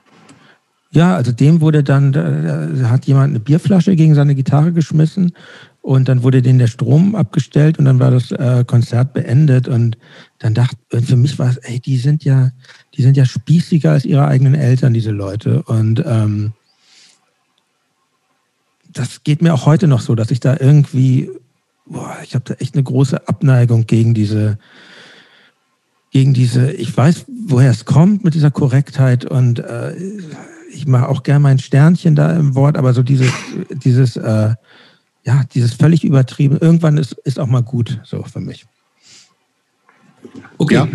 Und ähm, verstanden. Du hast, äh, ähm, du, du, hast dich dann so ein bisschen losgelöst von diesem, von diesem starren Dogma und hast dich so ein bisschen in andere Richtungen orientiert. Wohin ging denn dann die Orientierung? Ähm, ja, das war wieder irgendwie, also, also wie gesagt, erstmal Dogma einerseits und andererseits passierte ja auch musikalisch, für mich, für meine Empfindung zumindest, in dieser, in der, in der Punk-Szene nicht, nicht so viel. So, die Richtung zum Metal, das hat mich nicht so interessiert. So, ich würde aus heutiger Sicht sagen, da gab es echt interessante Bands. In, auch in Hamburg eine Band wie Erosion war sicher eine super Band. So, ne? Mhm. Und es gab, es gab natürlich Menschen wie Jens Rachut, der hat immer weiter da seine äh, super Musik gemacht. Das habe ich auch immer weiter verfolgt. Aber insgesamt fing ich doch irgendwie an, mich für Popmusik zu interessieren. Und da aber es gab ja, ja noch Punkarsch zwischendurch, ne? Stimmt, das war. Aber so Punkarsch, also ich, das ging, das, das, das hat sich sogar überschnitten mit Tokotronic tatsächlich. Mhm. Und ähm, aber ich habe das jetzt, also ich habe das ja ähm, auch jetzt vor kurzem erstmal gehört. Ähm, das war schon auch nicht so ernst gemeint. Das wirkt schon sehr, eher sehr ironisch, das Ganze. Also nicht wie eine, ich, also nicht wie eine Band, wo man wirklich äh, die Musik auch wirklich fühlt oder sowas. Das war schon so ein bisschen von, ich mache mich ein bisschen lustig drüber. Und das würde ja auch zu dem passen, was du sagst. Eigentlich, also klar, musikalisch schon noch interessant irgendwie für euch wahrscheinlich, aber irgendwie auch so, nee, so richtig drin sind wir da nicht. ich ähm, finde, das hört man so ein bisschen. Oder ja, die ganze Aufmachung so, ne? Das, also es gibt mehrere Ebenen da, glaube ich. Also es gibt einerseits, wir haben da so ein paar Witzlieder, wo, wo ich auch äh, singe, wo wir so Deutschpunk-Songs covern. Das würde ich mal so ein bisschen rausnehmen. Das ist ja auch nur ein Tape. Ne? Wir haben ja eigentlich nur ein Tape gemacht. Die 7-Inch hat Matthias, also Matthias Skupsch, dann später rausgebracht, posthum quasi. Und aber die Lieder, die, ähm, die, die Arne singt, wo er auch die Texte zugeschrieben hat, Arne hat äh, bizarrerweise da Schlagzeug gespielt und gesungen. Matthias war an der Gitarre und ich war am Bass. Und das ist eigentlich schon sehr ernste Musik. So, es ist, es ist so, ähm, also die Texte sind ernst, traurig finde ich auch. Und, ähm, und die Musik war so, wir haben uns einfach was genommen, was wir. Äh, Matthias war so ein Hardcore-Fan, viel mehr als wir. So, und, ähm, und Arne und ich waren zu der Zeit vor allen Dingen was wir selber für uns als Musik auch umsetzen wollten. Wir waren totale Chaos Z-Fans. Das ist ja auch ein Chaos Z-Cover auf dem Tape, also so ein ernstes Cover, was, was Arne singt. Und ähm, also nee, das war schon ernst, aber so das Ganze drumherum ist natürlich Quatsch. Das Tape heißt dann Softpunk und ähm, das hat den Matthias übrigens auch tierisch genervt. Deshalb hat er dieses Single gemacht. Also müsste er selber sagen, aber er und wir haben das dann mit so einem Vierspur total übertrieben produziert, dass alles rot war. Und ähm, also es war eigentlich so die ähm, Interpretation unserer Band von, von Arne und mir. Und das dann alles so ein bisschen artifiziell zu machen, das ist, ja, das war schon, war schon die Idee. Ist auch ganz schön neusig, ne? Irgendwie. Ja, wir wollten das sehr, sehr krachig haben. Ja, ja. Alles auf Rot halt. Ne? Ja, es ist so die Rockorama-Sozialisation dann. Wie lange gab es denn Punk Arsch? Oder äh, ähm, war das auch nur ein Auftritt wie, wie die anderen Bands? Das war auch nur ein Auftritt, ja. Acht Minuten im ähm, Flora-Keller. Und, ähm, und dann, also es, es, hat sich wirklich ein bisschen mit, mit Tokotronic überschnitten. Wir lernten dann Dirk kennen oder ich lernte Dirk kennen und wir haben dann in dem Proberaum, wo wir mit Punk Arsch waren, dann auch mit äh, Tokotronic angefangen und weil ja, für uns fühlte sich das irgendwie, diese Band Punk Arsch nicht, für mich, ich kann ja nur sagen, nicht so richtig nach außen gerichtet an. Das war so ein, war also ein sehr in sich verkapseltes äh, Projekt. War eher ein, für mich war es eher ein Projekt, genau. Okay, und dann habt ihr Dirk kennengelernt und war das von Anfang an praktisch die Idee, wir wollen jetzt eine Popband machen, wir wollen wir wollen auch, ich sage jetzt mal, Erfolg, also wir wollen was bewegen, wir wollen, wir, wir wollen richtig rauskommen. Oder habt ihr nur für euch einfach angefangen zu spielen und das ist dann aber rausgekommen, was dabei rausgekommen ist? Also wir wollen Erfolg, wir wollen eine Popband. Nee, das haben wir alles überhaupt nicht so gesehen. Ich habe, Dirk hat mir, der hat zwei, drei Songs vorgespielt die waren damals noch auf Englisch. Und ich fand das total super, weil ähm, ich, der kann halt diese Wanderakkordgriffe spielen und äh, das, ich kannte niemanden, der es kann, so, sonst waren das immer so Punk-Riffs, die wir gemacht haben. Und, ähm, Zwei Finger. Genau, ja. Und, ähm, und dann haben wir einfach so angefangen und irgendwann äh, fand ich auch wieder sehr schwierig, so von dieser Punk-Welt so zu richtigen Songs zu wechseln ich war da sehr gefordert erstmal.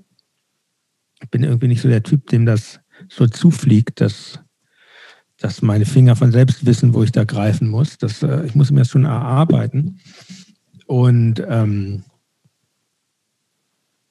irgendwann, eigentlich war das gar nicht so anders als Punk Arsch zu Anfang. Wir haben dann so rumgesponnen, dann haben wir so unsere erste äh, eigene Seven Inch gemacht. Das war, wir haben dann recht schnell, glaube ich, gemerkt, dass es, äh, dass das auf Interesse stößt. Und dann, ähm, klar, irgendwann wird der Drang, das weiter nach außen zu tragen, auch groß. Aber so, das war jetzt nicht so. Aber war das denn, ähm, wenn du sagst, es stößt auf Interesse, also war das schon auch so, ich meine, du und Arne dann ja schon auch eher, also ein sehr gleicher Punk-Background so. Ähm, ihr, sagst, ihr kanntet viele Leute aus der Szene. War das dann aber mit der Band, weil, also Dirk kommt ja nicht aus Hamburg, ne? Der ist jetzt zum Studieren, glaube ich, dann hingekommen. Ähm, war das dann gleich eine ganz andere Szene oder gab es noch, noch viele Überschneidungen eigentlich zu dem, wo ihr, du und Arne. Nee, es, es gab, es gab auch Überschneidungen. Dirk kannte, es, kannte die Leute vom Heft Fanzine, also Bernd und Franco Kroschewski. Die kannten wir auch, aber eigentlich eher vom Sehen und haben sie dann äh, näher kennengelernt und ähm, ja, die Hamburger Musikszene war sehr, äh, ich fand das total toll. Und für mich war das auch vor allen Dingen, ähm, obwohl es auch Überschneidungen zur Punk-Szene gab, aber für mich war das eine viel freiere Welt als diese, ich sag mal, diese Welt der, der roten Flora, wo ich vorher irgendwie, da, da war ich jetzt ja auch nicht ständig, aber da manchmal war ich viel auf Konzerten und habe äh, Konzerte organisiert. Also einerseits diese Plänenwelt dann und diese ja, es war halt alles nicht so eindeutig, weil in der Hafenstraße, das Störtebeker war schon auch toll. Ne? Das würde ich auch nie äh, missen wollen, die vielen Konzerte, die ich da verbracht habe. Aber eben so dieser ganze, was dahinter stand, fand ich schon irgendwie bedenklich. Und, und diese Popwelt war halt anders, irgendwie lebendiger. Hast du die Popwelt also in Anführungsstrichen Popwelten, also wir sprechen ja jetzt so, so grob das, was man wahrscheinlich irgendwie im ja, Popwelt ist jetzt sehr missverständlich. Ja, ja. Aber im Vergleich natürlich schon, korrekt.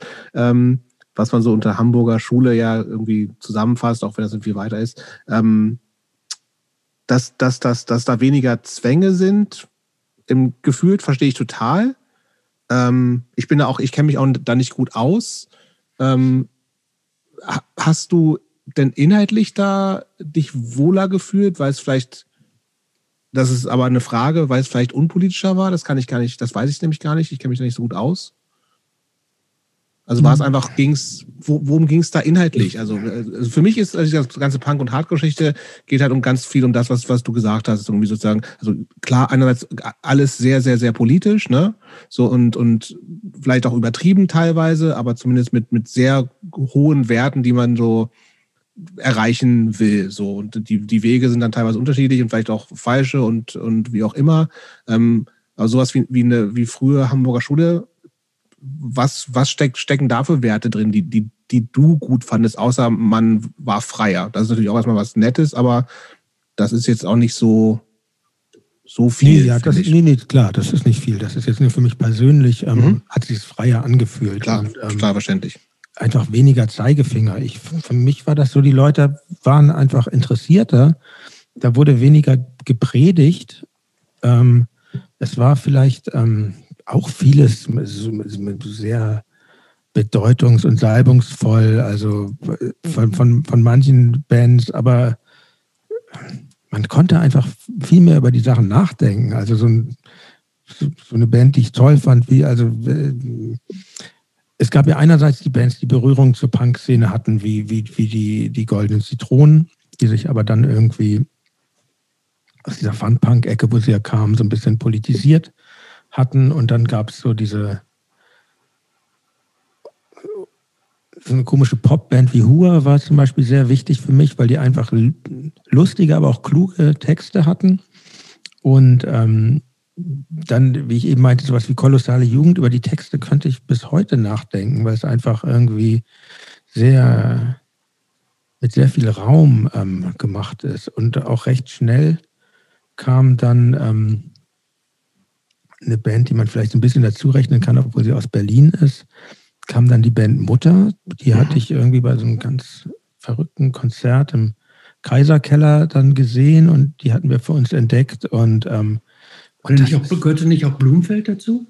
Ja, Blumfeld, klar, auch, ja. Und ähm, genau, aber für mich, ähm, das war für mich damals, glaube ich, sogar noch zu viel Pop oder so, obwohl, aber für mich war war dann so eine Band wie Mutter, war eine völlig neue Welt, so, weil da konnte dann, was Punk immer für sich behauptet hat, hier kann über alles äh, gesungen werden, das war da wirklich äh, möglich und ja, es ist sehr, also wenn man jetzt darüber redet, ist es einfach sehr vielfältig, ne? Dann so eine Funkband wie die Sterne und ähm, auch Bands, die man heute gar nicht mehr so denkt, ich einfach ganz hübsch fand. Äh, wie We Smile.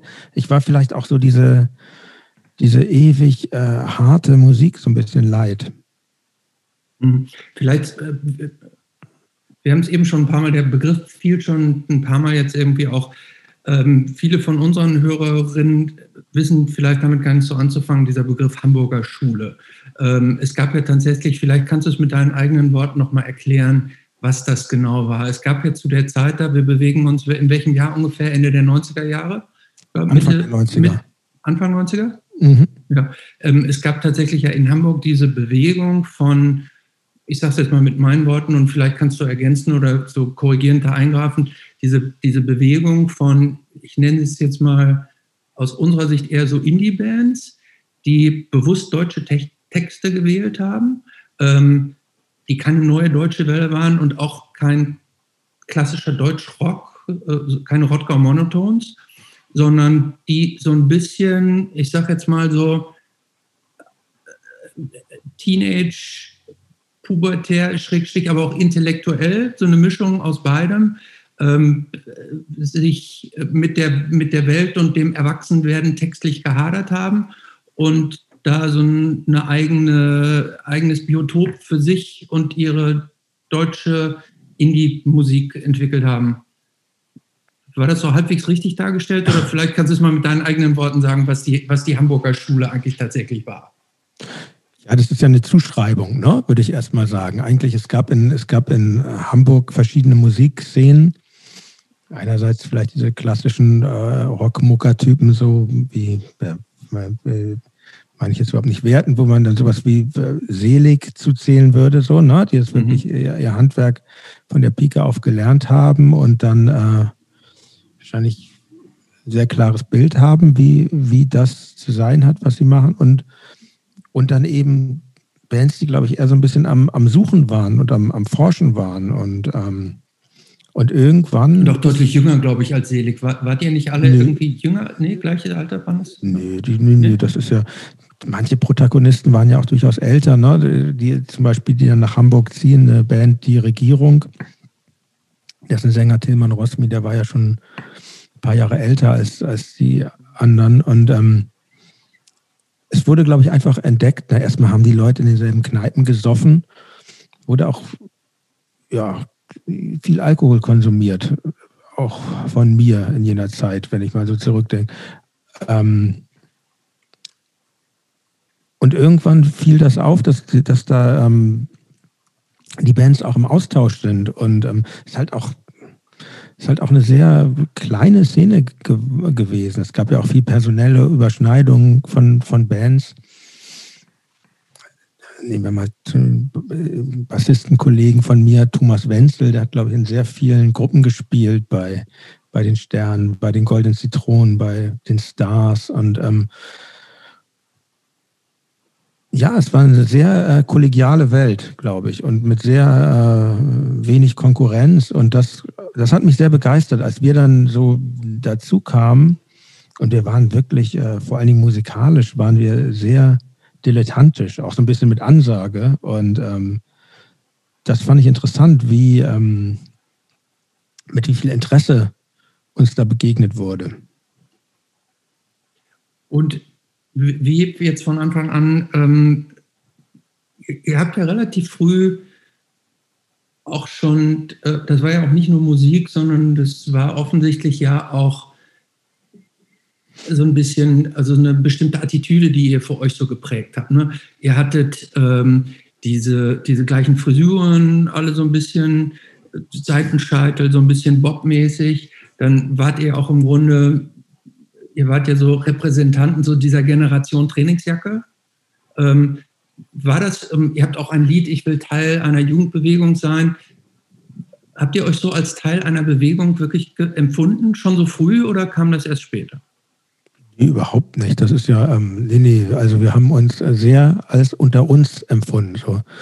Abgrenzung war uns auch wichtig, auch von dieser anderen, auch von den anderen Bands. Ich glaube, ging wahrscheinlich vielen anderen Bands auch so. Das ist ja irgendwie das Geile, wenn man in einer Band ist. Man kommt mit so ein paar Leuten zusammen und man kann so genau sein Ding machen. Also nehmen wir mal die Ramones, so, die haben sich, die haben zerrissene, haben zerrissene Hosen und Lederjacken äh, angezogen und dann waren sie unverwechselbar. Und ähm, das fand ich immer total super. Oder die Beatles mit ihren komischen Haarschnitten oder. Das war schon eine bewusste Entscheidung auch. Also ja, die haben nicht zufällig die gleiche bewusste. Frisur gehabt, sondern die sagen, okay, jetzt machen, jetzt machen wir den. Es hat sich hier. so ergeben und mhm. Arnes Frisur war ja immer ein bisschen anders, aber sowas mit den Trainingsjacken, also wir erzählen ja immer, ähm, wir hatten schon die Verabredung bei unserem ersten Auftritt, dass wir auch bitte alle eine Korthose tragen. Und mhm. ähm, ja, also wir haben uns sehr wohl gefühlt in diesen beknackten Outfits. Und ähm, das kam natürlich irgendwo her. Ich hatte ja vorhin Hannah Peschel erwähnt, dieses Umfeld, aber wir haben das, glaube ich, für uns dann nochmal so ein bisschen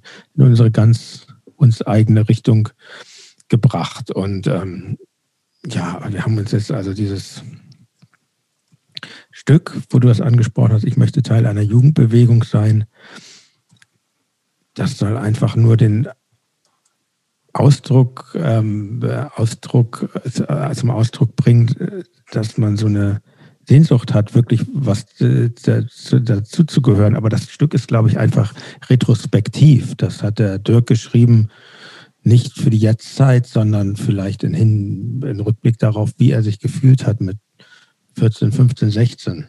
Mhm. Sag mal, diese Hamburger Schulding, das war auch schon ein ganz schöner Jungsklüngel, oder?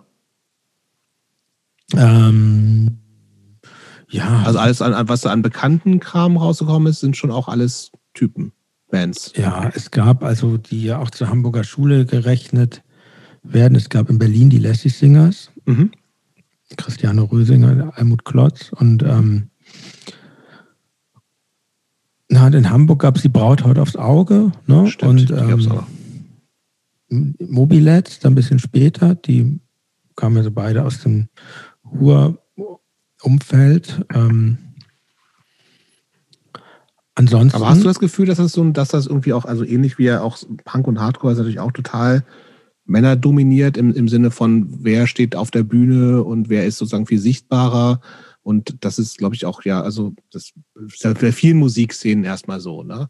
Das ist, ähm, glaube ich, ein allgemeines ähm, Problem. Und da so in den 90er Jahren war es auf jeden Fall, ich, auf, auf jeden Fall so. Und es gab da auch ähm, ähnlich wie beim Keine Experimente Festival.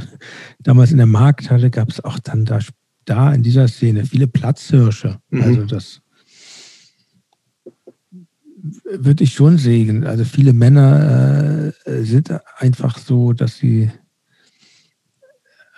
sich bemerkbar äh, machen wollen. Und ich, aber andererseits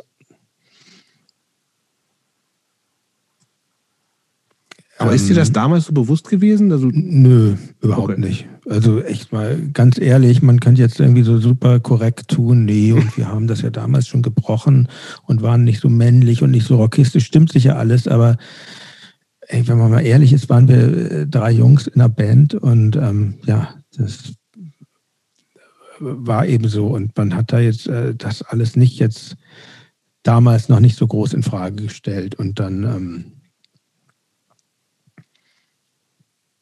das kam später und das ist jetzt, ich finde das auch gut, dass das jetzt ein Thema Voll, ja. ist, aber ähm, nee, das war tatsächlich muss man ehrlich sein, das nicht, war nicht so, das, so das Nee, das war damals Thema. nicht das Thema, überhaupt nicht. Also, mhm. also klar, irgendwie jetzt aber, kein, kein Mackerverhalten, das, also das ist ja auch, glaube ich, auch nicht das, was, äh, was euch zugeschrieben wurde. Und ich glaube dir total, dass es genauso wie in, in anderen ähm, Musikgenres und Szenen, egal ob die, ob die härter oder softer sind, auch einfach immer so Platzhirsche, finde ich, einen guten Begriff gibt. Also einfach Typen, die sich gerne sehen, gerne präsentieren, gerne irgendwie im Mittelpunkt stehen oder angeguckt werden und so. Ähm, und das ist natürlich Teil des Problems, keine Frage, so. Also im Nachhinein vor allen Dingen. Aber das ist, äh, war mir damals auch deutlich weniger bewusst, als es das heute ist. Und ich finde es auch total gut, dass jetzt viel mehr drüber geredet wird, über äh, fehlende Vorbilder, die halt einfach damals viel weniger präsent waren, ne? also für, für Frauen oder Nicht-Typen erstmal. Und das ist schon ähm, was, was ja jetzt gerade ganz aktuell ganz, ganz viel diskutiert wird und was, was total super ist. Aber das in der Zeit war das halt anders so. Ne? Mhm. Also das aber, da dann ja, halt. Ja. Aber es, es, gab es auch schon so. Also, na, wenn, wenn ich nochmal die Band Hur nehme, ähm, das weiß ich noch, das hat ähm, äh, Walding, also der Sänger, auch schon recht früh gesagt, dass ihm das immer wichtig war, ähm, auch mit Frauen zusammen Musik zu machen. Die hatten mhm. eine Schlagzeugerin und so. Also ja, es, also der Diskurs hatte damals schon angefangen darüber, würde ich behaupten.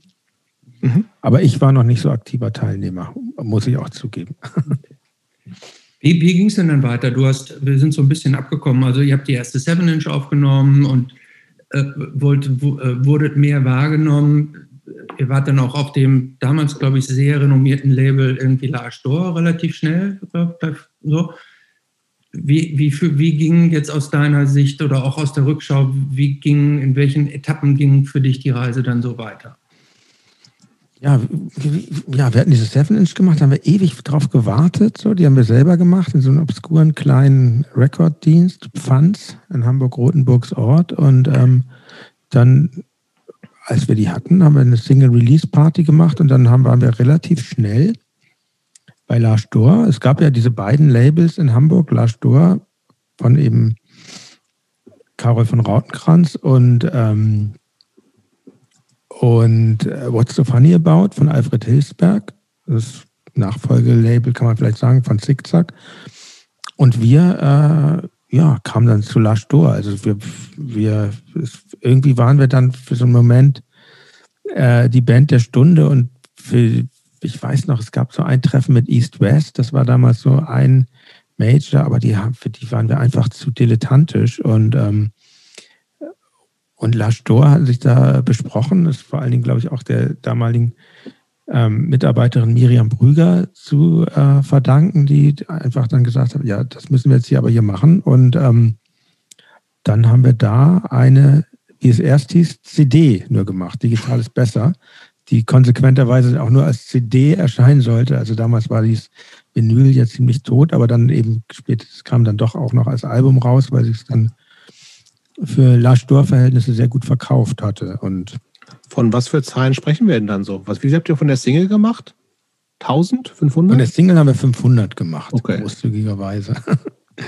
Die gingen aber auch gut, gut weg schon, wahrscheinlich dann, ne? Also im Nachhinein sowieso, aber damals auch? Ja, die war relativ schnell, war relativ schnell weg tatsächlich. Also die war dann auch noch im Vertrieb dann, im Vertrieb von Lars Sturm, Spezialversand, aber und ja, damals, damals, damals gab es ja noch äh, Damals gab es ja noch äh, keine Musik im Internet, ne? Da, also genau, genau. Aber weißt du, wie viel sozusagen der erste, erste Schwung oder jetzt so in, in ja, da waren relativ immer noch verkauft 10.000 weg okay. auf jeden Fall so. Und das war für, für die Verhältnisse von ja, der Tour super. Und ähm, ja und für euch ja wahrscheinlich auch. Ja für uns auch. Also, und dann sind wir auf Tour gegangen und dann haben wir ziemlich getrieben weitergemacht. Ich glaube äh, ziemlich schnell dann so ein Mini-Album danach und dann das nächste Album und ähm, ja, das ging. Das also dritte, also das dritte war dann schon beim, beim Major-Label, bei Motor hieß das damals. Das gehörte mhm. damals noch zu Universal. Das war so eine etwas. War das, war das jetzt das Album Wir kommen uns zu beschweren? Sind wir schon Genau, da? genau, genau. Das da war hattet so ihr ja den ersten, also nach meiner Wahrnehmung hattet ihr da den ersten richtig äh, flächendeckenden Hit mit ähm, äh, Die Welt kann mich nicht mehr verstehen. Oder, oder würdest du sagen, ihr hattet da vorher schon so diese breiten Hits? Nö, nö. Also ja, aus heutiger Sicht würde ich sagen, breiter Hits war das auch nicht. Dafür war es nicht hoch genug in den Singlecharts. Und ähm, aber es war, wir wurden wahrgenommen. Für uns war halt ähm, tatsächlich Viva, wo ich den Sender immer doof fand, das war aber für uns super, weil wir da äh, in den, in den ganzen äh, Wohnzimmern der ganzen Nation äh, liefen, weil im Radio ging das nicht. Das Radio war viel zu ähm, unsere Musik im normalen Formatradio zu keiner Zeit äh, hätte die ja stattfinden können. Also da gibt es einfach Gründe für. Das ist, was weiß ich, das fängt mit der deutschen Sprache an und hört mit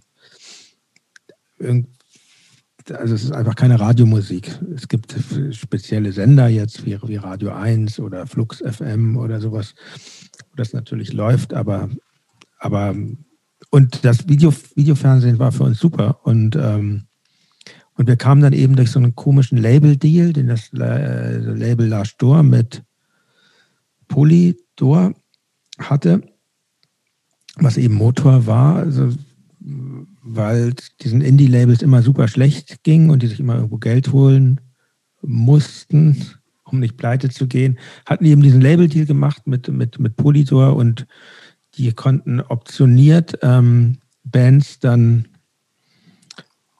äh, äh, in ihr Programm nehmen. Und das ist bei uns dann passiert. Also wir konnten uns das gar nicht so aussuchen, wie, aber das wurde uns gesagt, als wir bei Lars Stor unterzeichnen haben, dass das passieren könnte. Und wir dachten zu dem Zeitpunkt, ach, Major wird uns doch nicht nehmen. Aber es ist dann passiert, war aber auch okay. Ähm, aber war denn zu dem Zeitpunkt schon so, dass euer drei Job also habt ihr schon von der Band schon gelebt in der Zeit oder habt ihr nebenbei noch wir offiziell haben studiert? Also ich würde mal sagen, richtig formuliert, wir haben nebenbei studiert, aber so okay. die, die, Band war unser vollkommener Aufmerksamkeitsfokus auch. Ich aber auch, wo schon, wo schon Geld dabei rumgekommen ist und so. Hm? Da kam auch schon Geld bei rein zu der Zeit.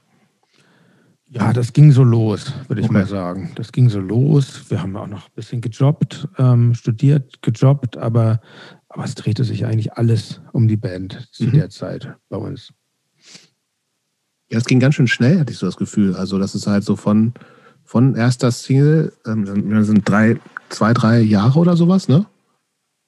Wo es schon einfach dann, also von, äh, ich mache meine erste Single mit 500 Stück und die ist ja sehr schrammelig noch, bis ich stehe plötzlich äh, vor 5000 Leuten auf irgendwelchen Festivals. Hast du ja, das? Also fühlten uns da schon so ein bisschen raufgeschubst, aber uns hat das extrem erheitert, dann mhm. äh, da plötzlich bei so Bizarre Festival oder so ähm, zu spielen, weil unser Hab, Habt ihr es mit so einer ironischen Distanz auch alles schon so ein bisschen gesehen?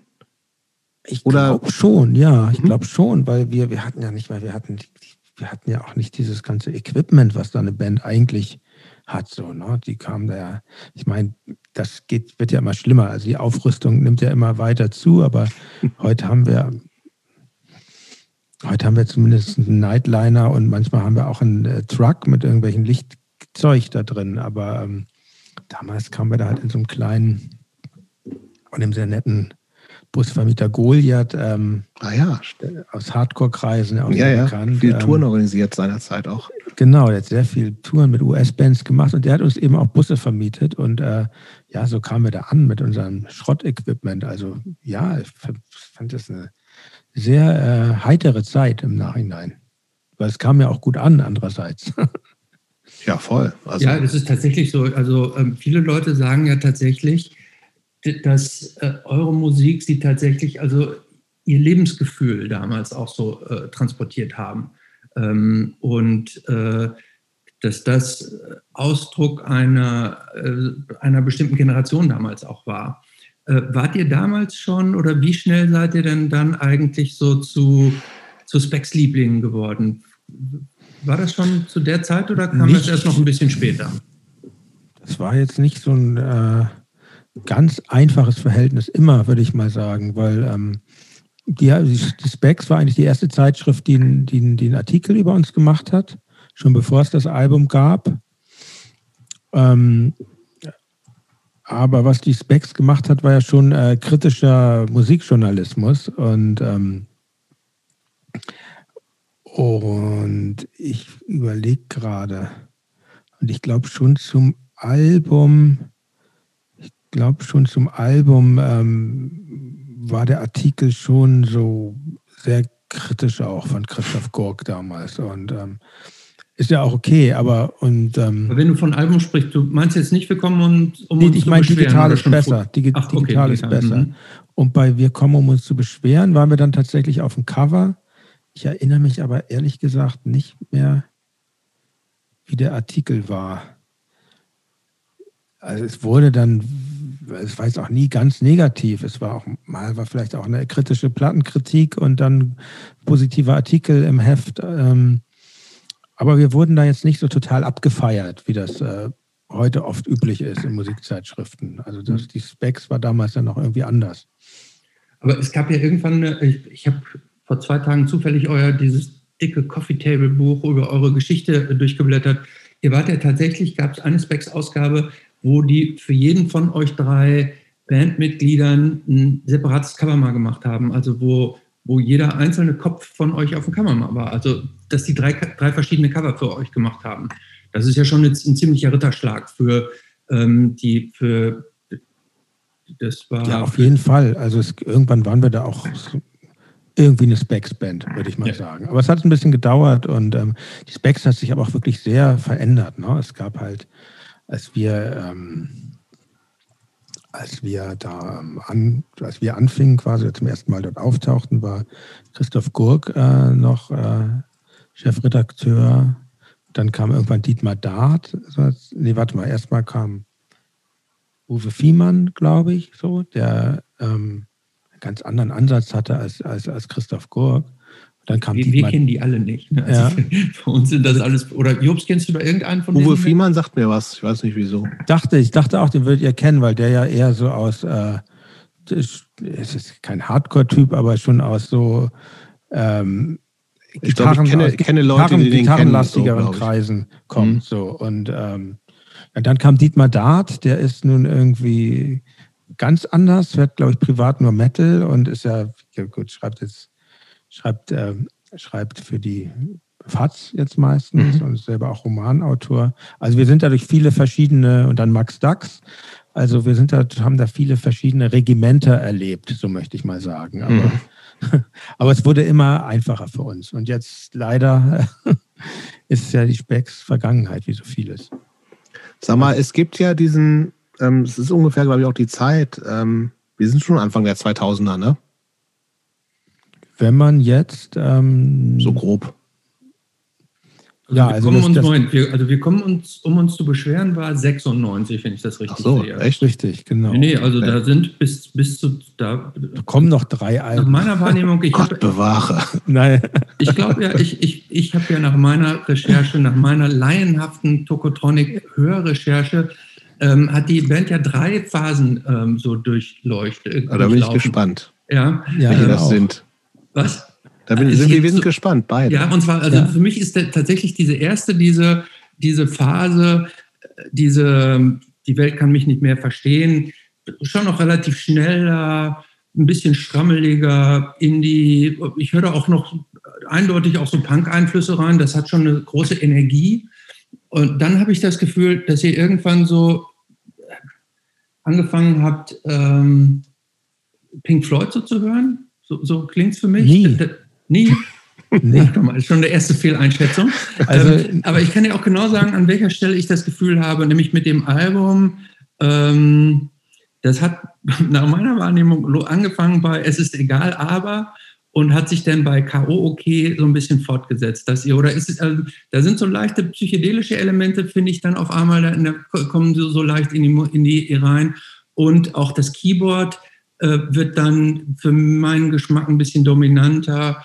Ähm, ihr, ihr samplet dann, oder ich weiß nicht, ob es gesampelt ist, aber es gibt ja dieses äh, äh, ähm, von Europe, ist das von Europe, dieses äh, bei, Let, Let, be, bei Let, There Be Rock? Ja. So, also da, da, da, da, lasst ihr für meinen Geschmack so ein bisschen dieses, dieses schrammelige Indie, schüttelt ihr so ein bisschen ab, finde ich sehr geschickt irgendwie weil ihr schon die alten Fans noch so mitnehmt, aber geht dann, äh, werdet dann für meinen Geschmack deutlich zugänglicher.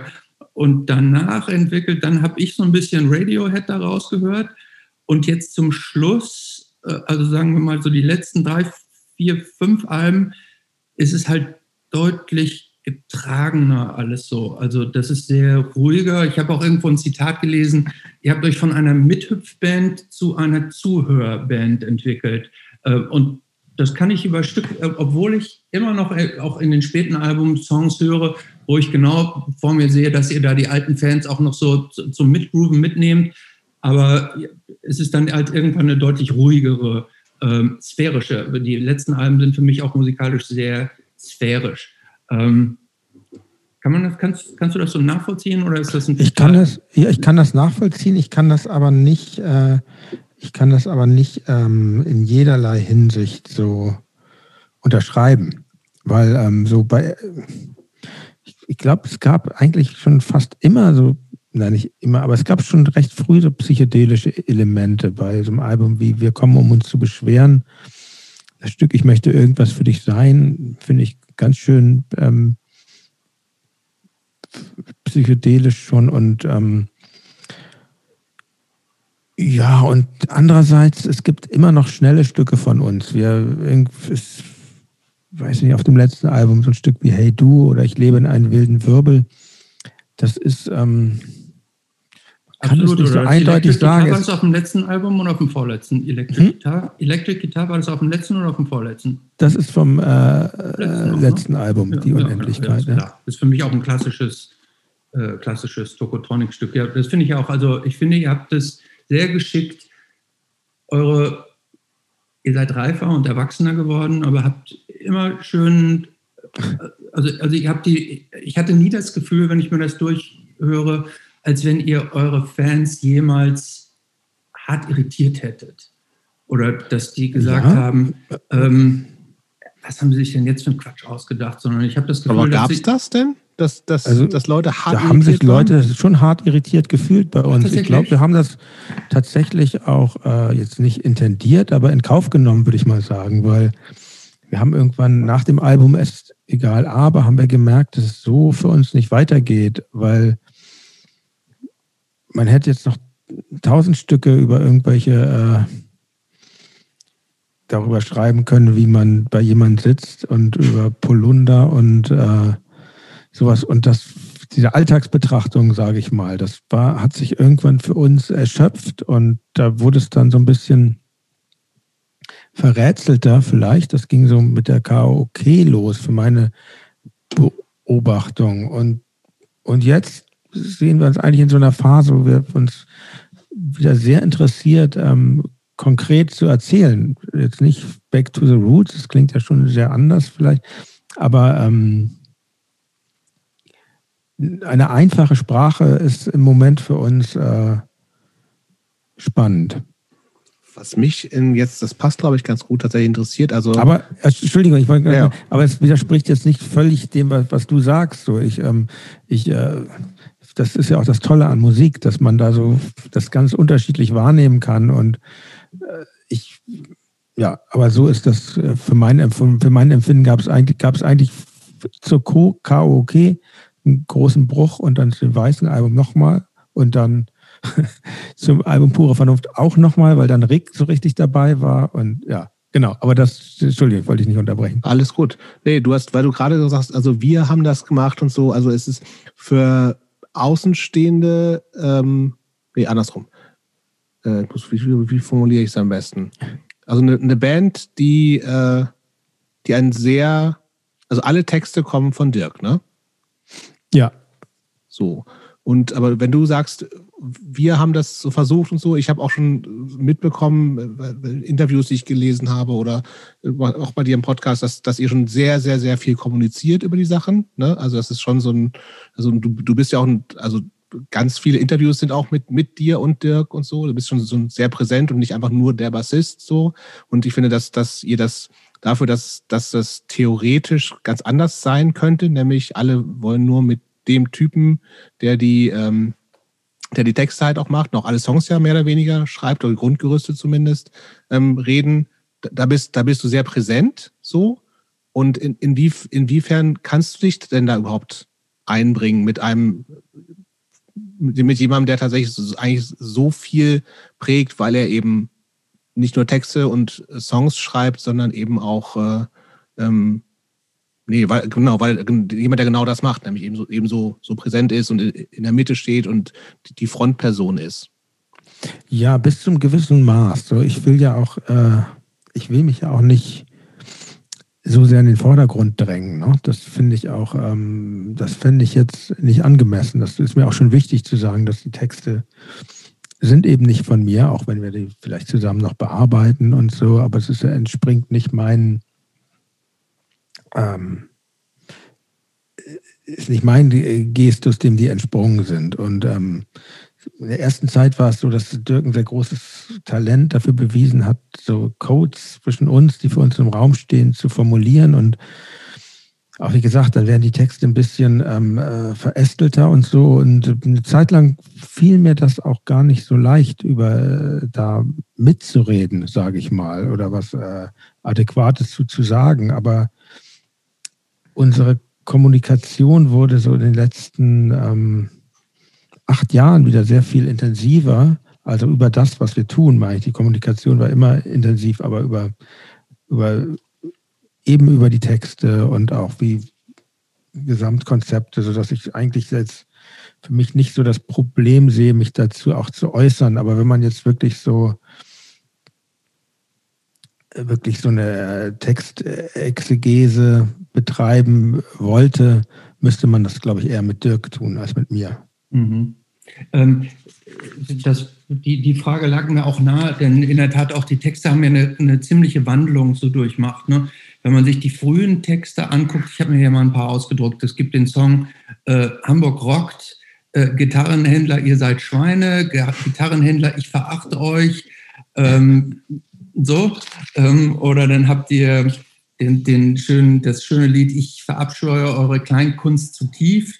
Ähm, ihr sitzt in euren Zimmern und wartet auf das Glück und ihr habt schon 20.000 Zigaretten ausgedrückt ich will nicht, und dann geht es so weiter, und ich will nicht schlecht über euch reden, aber es ist doch primitiv, ich verabscheue euch wegen eurer Kleinkunst zu tief. So geht, und in der Art habt ihr jetzt noch so ein paar frühe Texte gehabt, nicht alle so, aber ich habe jetzt noch ein paar Extreme mir rausgesucht. Und wenn man sich dann jetzt so die, die, die neueren Texte anguckt oder die späteren Texte, muss man schon sehr genau und mehrfach hinhören, um zu verstehen, um was es überhaupt geht. Habt ihr andere Bandmitglieder das manchmal, dass Dirk dann mit einem Text ankommt und ihr so denkt, so, was will er uns jetzt hier sagen? Oder, oder muss er euch das mal auch mal erklären? Oder denkt ihr irgendwie so, ja, ja, was ist, was ist hier jetzt gerade los textlich? Oder ist das, ist das, entsteht da so ein Dialog und das wird euch erklärt, auch was er sagen will? Wir sind ja gut befreundet und ich weiß eigentlich auch meist, womit Dirk sich beschäftigt. Natürlich bin ich manchmal überrascht und manchmal frage ich dann auch nach, worum geht das denn hier? Aber ich. Eigentlich hatte ich da bisher nicht so die Probleme, das, das nachzuvollziehen. Aber du kannst, aber du kannst nachvollziehen, dass das Niveau, also die Texte haben ja ein ganz anderes Niveau jetzt. Also, und das meine ich im positiven Sinne. Also, ähm, das ist ja zum Teil fast lyrisch was, wie er die Dinge ausdrückt. Ähm, und Aber ich würde das nicht so, ich würde dir da widersprechen, weil ich finde die alten Texte, also vom ersten Album, diese ganz einfachen Texte, die finde ich total äh, lyrisch und poetisch. Auch ähm, vielleicht meinst du, also ich will jetzt ja auch nicht so, äh, so Korinthenkackrische, aber vielleicht meinst, Gerne, nee, nee, was, vielleicht, vielleicht, vielleicht, meinst du was anderes. Die sind halt einfach. Ähm, das Vokabular war, ich glaube, das trifft auf das aktuelle Album gar nicht so zu, aber das, das Vokabular war, äh, war vielleicht ein bisschen komplizierter, ein paar Jahre lang. So. Mhm. Und ähm, es gab vielleicht auch eine Zeit, wo, wo, wo es mir dann tatsächlich ein bisschen zu theoretisch wurde, so würde ich mal sagen. So, das mhm. war so um das Album ähm, Wie wir leben wollen herum. Da gibt es ein paar Texte, die ich zwar sehr schön finde, aber die ich wo ich dann auch denke, ja, ein paar weniger Worte wären vielleicht mehr gewesen. So. Aber ähm, okay, aber das ist ja auch, der, ähm, ich meine, du bist ja auch nicht der, der, der, der, der Sänger, dass der die Dinge in, in, seiner, in, in seiner eigenen Form vorträgt. Das finde ich auch normal. Also, dass, dass nicht, dass in einer Band nicht, nicht jeder immer jeden Text und jede, jedes einzelne Wort ähm, ja, genau. Es gibt auch Themen, die jetzt dann nicht so ganz. Nicht deins ist, das ist klar. Genau, und das aber das, das Schwierige an der Band ist immer so, dass, den, dass so ein wie soll ich sagen, eine Band ist ja nicht gleichberechtigt. Ne? Also, oder ich kenne zumindest kaum Bands, wo alle wirklich gleichberechtigt sind. Das, das erzählen immer alle Bands, ja, bei uns ist ja total demokratisch und so, aber ähm, das ist, glaube ich, in den seltensten Fällen der äh, Fall. Es gibt halt, äh, es gibt halt Strukturen, über die sich vielleicht viele Bands gar nicht bewusst sind und dann gibt es Machtkämpfe und dann zerbrechen Bands oft. Und ich finde es sehr interessant, ähm, sich dessen bewusst zu werden und auch ähm, vielleicht äh, zu merken, wie wichtig ist mir zum Beispiel, bin ich, oder vielleicht mal so angefangen, bin ich eigentlich in der Rolle zufrieden? Ich bin jetzt hier der Bassist in dieser Band und äh, ich glaube, daran zerbrechen viele Bands, dass dann irgendein Gitarrist wäre lieber der Lead-Gitarrist als der Rhythmus-Gitarrist, irgendein Bassist wäre lieber der Sänger und ähm, und ich finde, darüber muss man sich erstmal klar werden. Bin ich hier eigentlich zufrieden mit dem, was ich tue? Und ähm, mhm. Ist das was, was ihr, was ihr bandintern diskutiert? Oder macht das jeder für sich aus bei euch? Nee, das wäre sonst ein Psychocamp. Ich glaube, das macht man vielleicht mal in Gesprächen zu zweit aus oder, mhm. ähm, oder, oder, oder mit sich. Ich finde, das ist vor allen Dingen ein eigenes Bewusst, Bewusstwerden. Und, ähm, und ja, macht Sinn, total. Ich, ich glaube, bei, bei, bei einer Band wie uns ist das einfach so, dass wir da viel ähm, Rücksicht aufeinander nehmen. Also Dirk denkt viele Sachen auch schon mit, wenn er einen Text schreibt. Dann denkt er, ja, okay, das finde ich jetzt aber ist jetzt vielleicht überhaupt nicht Jans Ding oder Arnes Ding. Das mache ich dann vielleicht lieber, setze ich vielleicht lieber irgendwo anders um oder so. Und, oder ist ähm, aber schon faszinierend, dass, dass da, ich meine, du hast es ja auch eben gesagt, ihr spielt so lange zusammen und du hast mehrfach auch gesagt, dass du sagst, wir sind ja auch eigentlich Freunde. Ne? Und scheinbar habt ihr euch diese, diese Freundschaft in, auch in der das ist ja auch eine Form der Zusammenarbeit, die ihr jetzt ja irgendwie macht. Das ist ja eure Arbeit. Und scheinbar habt ihr euch die ja so erhalten, dass in diesem kreativen Entstehung und Weiterentwicklungsprozess da scheinbar relativ viel auch diese, diese Sensibilität für die Empfindungen der anderen da war. Ja, man, man muss das. Also das ist das das, ähm, das ist auch ein Lernen, glaube ich. Also das ist, erstmal ist man ja einfach befreundet. Ne? Diese Band, du hat, fragtest ja eingangs, so wolltet ihr damit Erfolg haben. Das war, das war jetzt nicht die Grundidee. Und dann wird man erfolgreich und dann ähm, arbeitet man plötzlich zusammen. Und das mhm. ist natürlich was, was eine Freundschaft in vielen Fällen zerstört. Ähm, dann ist es halt ein reines Arbeitsverhältnis. Es kann auch okay sein, wie jetzt irgendwie äh, ja, da die beiden Ramones, um nochmal die Ramones zu nennen, die da irgendwie jahrzehntelang nicht mehr miteinander geredet haben. Mhm. Ist ja auch äh, ganz faszinierend. faszinierend aber, total. aber für mich wäre es jetzt nicht so eine äh, Traumvorstellung. und und ähm, dann, dann muss man, ich, ich das war, glaube ich, wenn man mal ehrlich ist, also da muss jetzt erstmal jeder, ich musste schon auch erstmal gucken, was, ähm, was, was will ich denn und, und oder, oder, merken, was wollen denn die anderen so? Wie viel ganz lapidare Sachen, wie viel, wie viel Konzerte will man spielen im Jahr? Die Belastbarkeiten von den einzelnen Leuten sind verschieden und da muss man auf einen gemeinsamen Nenner kommen. Und die ersten Jahre war man vielleicht irgendwie dann, waren alle in alle Richtungen ein bisschen genervt, weil alles aneinander gezerrt hat. Und dann ist man ja auch nicht nur noch, man ist ja nicht zu dritt oder zu viert, sondern das ist ja auch noch eine, eine Plattenfirma oder ein Management oder eine Booking-Agentur, die da auch äh, Ansprüche hat. Und ähm,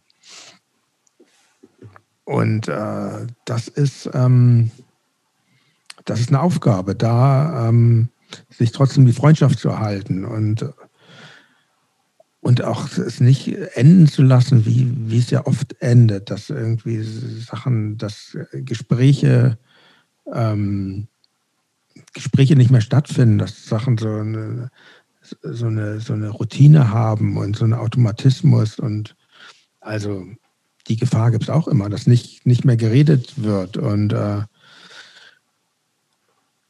ja, das musstet ihr euch das, musstet ihr euch das erarbeiten, dass es so funktioniert, dass, dass, ihr, dass, ihr, dass ihr das so in diese Bahnen kriegt? Oder ist das natürlich so erhalten geblieben?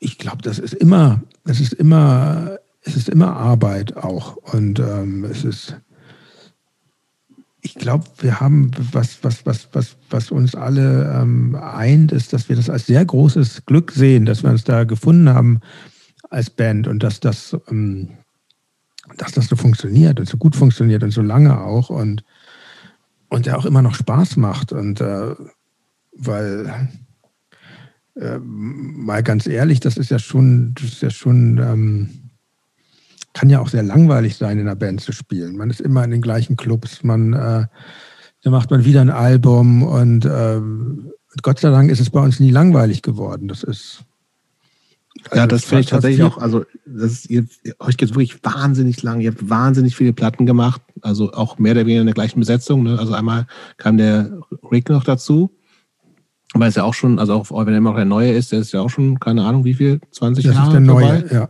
Das ist der Neue. Trotzdem ne? der Neue. Natürlich. ähm, also du hast, glaube ich, irgendwen auch mal in deinem Podcast gefragt, ähm, weiß gar nicht mehr wen, ich glaube den Sebastian von den Prinzen, wie man es ähm, tatsächlich auch noch schafft, sich gegenseitig auch noch nach so vielen Jahren zu inspirieren. Also, weil ihr habt ja offensichtlich immer noch Bock, Platten zu machen oder macht es immer noch. Ähm, wie funktioniert das für euch?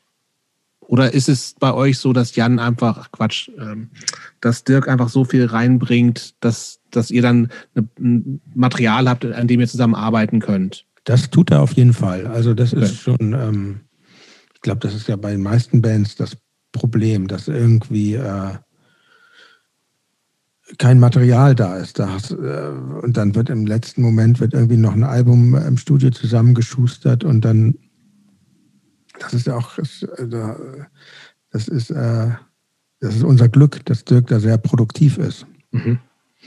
Also auf jeden Fall. Und ja, und natürlich ist gut in der Band auch, man ist ja nicht jetzt wie, sagen wir mal, in einer Beziehung zu zweit. Es gibt ja, dadurch, dass man jetzt wie in unserem Fall zu viert ist, äh, gibt es ja sehr viel äh, sind die Dynamiken ja ähm, größer oder äh, wie gesagt, die Dynamiken größer ist Quatsch, sind die Möglichkeiten, die man hat, ja größer, wenn man, man, man kann ja in verschiedensten Konstellationen irgendwie Sachen voranbringen. Und das ist natürlich gut. Ist ja auch nicht so, ist ja auch nicht nur die Band. Also ich, über die Jahre hat jetzt unser Produzent Moses Schneider, mit dem wir seit 2004 zusammenarbeiten, auch wirklich eine große, äh, der nimmt eine große Rolle ein für uns. Mhm. Ähm, gab, es eigentlich, gab, gab es eigentlich irgendeinen Punkt in dieser relativ rasanten Entwicklung, die ihr genommen habt, wo, wo, wo du für dich selber so gesagt hast, so, wow, irgendwie, jetzt bin ich Rockstar, jetzt in Anführungsstrichen äh, äh, gesetzt. Also wo diese, die, dieser gefühlte, gab es diesen gefühlten Erfolgssprung irgendwann? irgendwie so in der Form nie so richtig. Weil als. Als oder? ich glaube, das würde sehr, würde sehr wenig meinem Charakter entsprechen, so zu denken. Ich irgendwie, als, weißt du, als wir äh, relativ schnell sehr erfolgreich waren, da dachte man eher so, ja, ist ja alles gar nicht wahr und man äh, blendet sich doch hier nur durch und dann und dann jetzt denke ich erst so, ja, es ist alles erfolgreich, aber es ist auch, äh, ist auch, äh, ist auch ein Haufen Arbeit und ähm, mit Rockstar verbinde ich irgendwie immer so was anderes. Da verbinde ich irgendwie, da verbinde ich irgendwie keine Arbeit mit. nee, aber es ist ja, also, also das ist sehr sympathisch, dass du das so sagst, aber ähm, es ist ja so, also ihr, ihr, ihr habt ja, macht es immer noch, aber habt insbesondere ja auch in der Anfangs- und Mittelphase Leute richtig sehr begeistert. Ne? Also wo Leute, die haben ja eure Texte gelebt. Ne? Also ich, ich, ähm, ich, ich unterstelle, es gab, irgendwann gab es doch sicherlich den Moment, dass ihr in irgendeinen Ort gekommen seid und da auf einmal dann, keine Ahnung, 5000, 8000 Leute eure Lieder mitgesungen haben. Ne? Und habt ihr euch dann nicht, was hat der, was hat der Punk-Arsch, Jan, hat ja nicht irgendwann gesagt, oh, wie, bin ich jetzt hier, wie bin ich jetzt hier hingekommen? Wie, wie ist das passiert? Also ja, klar, das war schon das, so ein aha Nein, das, das, das, das, das, da gebe ich dir natürlich recht. Da, da, da kriegt man Gänsehaut. Ja, das meine ich. Ne? In, in, in, besseren Momenten und ja. ähm, manchmal denkt man aber auch, äh, jetzt ist man hier, jetzt wird das so ritualisiert und ähm, ja, aber ja noch, noch nicht am Anfang. Ne, ähm, also jetzt irgendwann, wenn du das dann 10, 15, 20 Mal erlebt hast. Ja. Aber war das nicht am Anfang, dass du irgendwann auf einmal, dass ihr irgendwie gesagt wir waren, wir, waren, wir waren sehr skeptisch, auch durch, skeptisch, wir ein, ein, eingangs sprachen, die, die Welt, aus der wir kamen. Konzerte waren ja nicht so, ähm, waren ja, waren ja nicht äh, waren ja nicht so formatiert, wie sie heute sind. Ne? Heute ist das ja so hier und dann kommen da die Feuerzeuge bzw. Handys raus und da ist das schnelle Lied, da wird Stage gedived und das ist ja alles, das ist ja alles eine völlige, äh, äh, eine, ja, eine völlig formatierte Abfolge heutzutage, so ein Konzert. Und ähm, ist mir irgendwann mal aufgefallen. Ich war wir hatten so eine Tour, die war so extrem super. Das war irgendwann in den Nullerjahren. Da dachte ich, ist ja toll, wie die Leute hier immer Crowdsurfen und Wahnsinn, wie das bei uns abgeht. Dann war ich bei irgendeiner anderen Band, ich weiß jetzt gar nicht mehr welche. Ähm, Nickelback.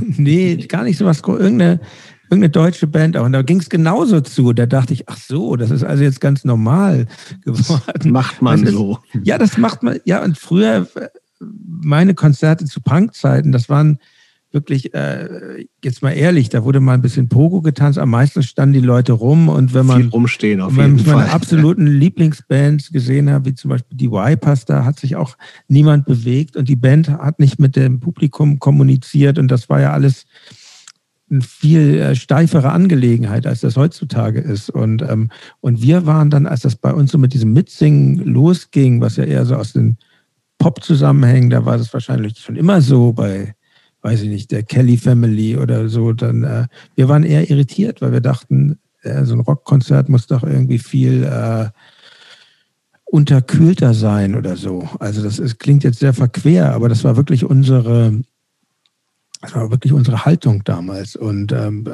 andererseits hat es uns natürlich auch gefreut. Aber äh, wir, waren, wir konnten auch nicht so gut spielen und teilweise hat uns das, wenn die Leute dann so laut das eher grölen, dann hat uns das tatsächlich auch von unserem Musizieren abgehalten.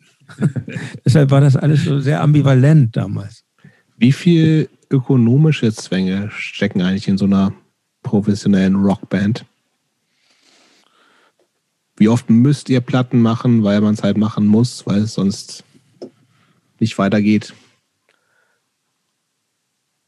Ja, es ist eigentlich ein kleines Unternehmen, so, ne, würde ich mal sagen, wenn man es mal von der Seite betrachtet. Und ähm, aber mit sehr vielen Freiheiten, wenn ich jetzt, wenn ich mir andere äh, Unternehmenszweige angucke, so und äh, das hat schon einen Spielraum. Man kann jetzt irgendwie auch mal ein Jahr lang ähm, nicht auf Tour gehen oder so. Also wir können uns das erlauben. Aber natürlich werden die ökonomischen Zwänge größer. Wir kennen ja auch noch die Zeit, wir haben noch die Zeiten erlebt, als äh, noch Geld da war im Musikbusiness, als es noch wirkliche Vorauszahlungen gab, wie Bands für uns. Also gibt es immer noch wirkliche Vorauszahlungen für Leute, die entsprechenden äh, Streaming-Zahlen haben. Aber und ja, aber es ist. Aber tickt das man muss halt auf Tour, Man muss halt auf Tour gehen, um Geld zu verdienen. Also ja. ganz, ganz einfach ist das so. Ne? Aber und, tickt ähm, das beim, also inwieweit vielleicht wahrscheinlich eher eine Frage für, für Dirk theoretisch, aber inwieweit spult sich die ganze Zeit sowas, ach, das muss ich aber auch verkaufen können mit, aber es geht, geht natürlich auf den ganzen Albumprozess, wo du sagst irgendwie so, ah, das können wir jetzt vielleicht nicht machen, weil etc. pp. Also, ist, ja, es ist irgendwie anders bei uns, weil okay. ähm, wir könnten nicht so ein, wenn wir jetzt was, äh, was schreiben würden, wo der Erfolg schon voll mitgedacht ist. Das würde überhaupt nicht funktionieren. Dafür sind, glaube ich, andere Produkte gut. Ähm, die Leute wollen von uns ja was, äh, was haben, was, was, was ihren Vorstellungen von Tokotronic entspricht. Und ähm, also es ist eher. Oh, das ist schon so ein bisschen so, ähm, ich, ich, man hat die Zielgruppe schon immer bewusst im Auge, oder? Nee, gar nicht. Ich, ich, okay. ich meine das anders. Man, ähm, man, man kann sich nicht, wir als Band, wir, wir sind halt in dem Sinne kein Produkt, sondern ähm, wir haben total super Publikum, was uns schon, deshalb hatte ich vorhin, als du meintest, so, es gab nie den großen Bruch, so ein bisschen äh, widersprochen, weil ich finde, es gibt schon viele Brüche ähm, bei uns und die Leute sind das irgendwie dann doch immer mitgegangen. Manchmal wurde so ein bisschen gemault oder so und ähm, äh, das ist jetzt gar nicht jetzt, das ist gar nicht so außergewöhnlich für eine Band, die, die lange Musik macht. Es gibt so eine ganz tolle Dokumentation über Peter Maffei und seine Fans und ähm, wie die sich, wie die, äh, wie schwer es die haben mit seinen verschiedenen Projekten, der Tabaluga und Begegnungen und so, aber das dann doch immer alles äh, sich reinziehen und ähm, ja, aber jetzt bin ich ein bisschen abgekommen. Ja, aber ist das denn bei euch, in, also wie gesagt, ihr habt wahnsinnig viele Platten inzwischen. Ist das alles immer so auf, auch verkaufsmäßig, erfolgsmäßig, in Anführungsstrichen, auf einem Level oder gibt es da schon ein deutliches Auf und Ab? Also Plattenverkauf geht natürlich wie für alle äh, für uns nach unten, ne? Weil mhm. warum soll man sich noch eine Platte kaufen? Ist ja, ist ja völlig anachronistisch. Mhm. Also gibt es halt ein paar Fans, die kaufen sich dann die Boxen und Vinyle und äh, paar Leute, die es irgendwie noch nicht hinkriegen mit dem Internet, kaufen sich noch die CD oder einen Download und sonst wird das ja, äh, wird das ja gestreamt. Und, ähm, Aber geht das da, nach oben denn? Ja, das geht nach oben. Ja, ja, okay. das geht nach oben und das wird ja auch, wird ja auch vergütet. Aber natürlich ist das jetzt mhm. für eine Band wie uns gleicht das das in keinster Weise aus. Ne? Also naja, klar. Wir sind auf Spotify ganz okay, ne? mhm. auf YouTube Dafür ist unser Publikum zu, vom Altersdurchschnitt zu hoch. Und ähm, aber nee, man verdient halt eine Band wie wir verdient ihr Geld äh, mit Konzerten. Jetzt mhm. irgendwie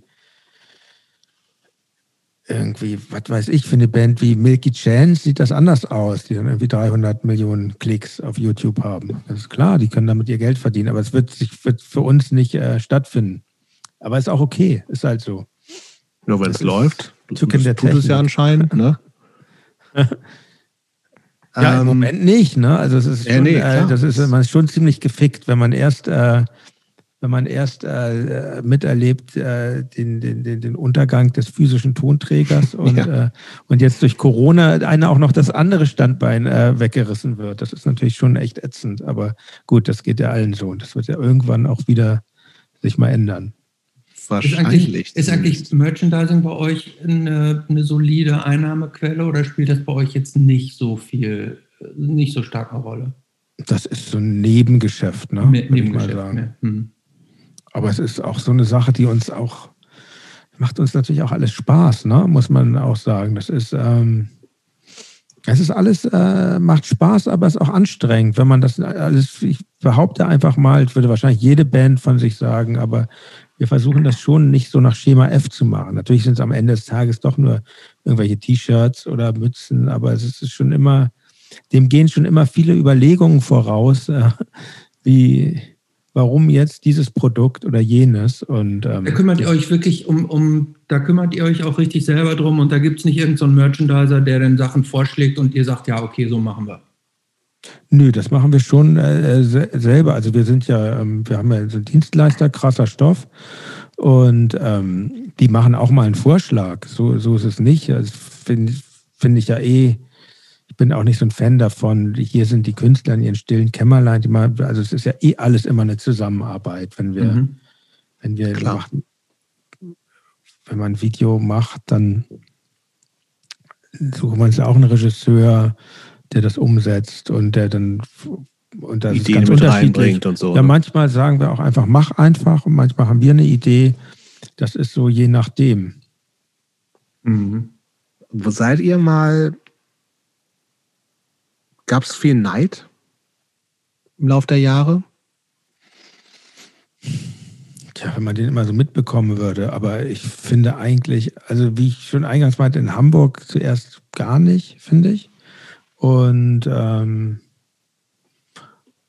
nee, ich habe eigentlich nicht so viel Neid erlebt. Es ist eher immer so, dass auch Leute, die jetzt nicht aus Musikkreisen kommen, wenn ich, äh, dass jemand sagt, oh, du spielst in der Band, das ist ja eh toll. Alle Leute finden es ja immer total toll, wenn jemand in der Band spielt. Oh, du spielst in der Band, oh, das ist ja toll. Und denken auch, glaube ich, dass man dann den ganzen Tag musiziert und also völlig beseelt ist von den, von den Klängen und ähm, ja, ich will jetzt auch nicht irgendwie jetzt romantische Ideale zerbrechen, aber es ist halt auch,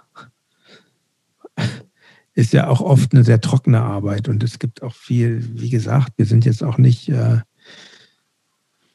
wir können davon leben, ne? das ist aber auch, es ist auch, äh, kostet viel Organisation und ähm, das machen wir eben auch selbst. Das ist schon alles, ja, ist halt auch einfach, ein Job ist es halt auch, ne? Gott sei mhm. Dank, was, was irgendwie ganz tolle Momente beschert und ganz tolle Ergebnisse zeitigt, die man dann irgendwann in den Händen halten kann. Aber es ist eben auch, ist auch Arbeit. Mhm. Gab es da den Moment, also weil du gesagt hast, du, dass du aus einem relativ ähm, gehobenen Elternhaus kommst, gab es irgendwann so die Momente, wo eure Eltern gesagt haben, Junge, mach doch das Studium fertig oder so, hast du dir das gut überlegt? Musiker, das ist doch kein Beruf. So gab es diese aus dem familiären, vernünftigen Umfeld mal so den warnenden Zeigefinger oder haben die immer gesagt, du weißt schon, was du machst?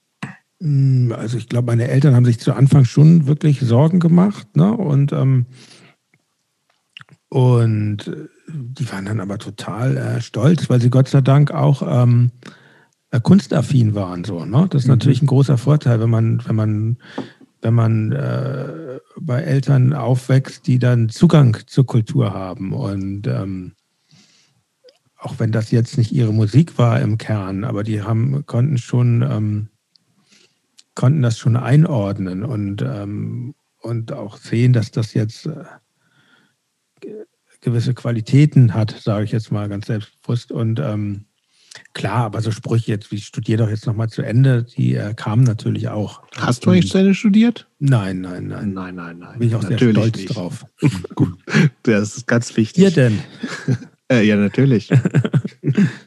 Diplom Sozialwissenschaften. Und Brotlose du? Kunst. Christopher ist äh, Jurist, der hat richtig studiert. Was eigentlich oh, ist. Kollege von mir, Jurist. Aha, ja. Können wir uns ja auch mal vielleicht ein bisschen über über, über Kaufverträge und das. Sowas, das ist mein, mein tägliches Brot. Also wenn du jammerst, deine Arbeit wäre auch, auch anstrengend, hast du da relativ wenig Mitleid von mir. Also. Ja. Ja. Ähm, sag mal, es gibt ähm Kaufvertrag, Angebot und Annahme. Ich habe es noch drauf oder auch im Strafrecht. Ne? Objektiver Strafbestand, subjektiver Straftatsbestand, Rechtswidrigkeit und Schuld. Ja, du gut.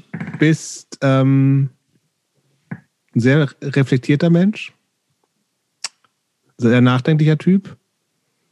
Ähm, es, gibt, es gab schon sehr früh diese, diese Doku über dich und einige deiner alten Freunde.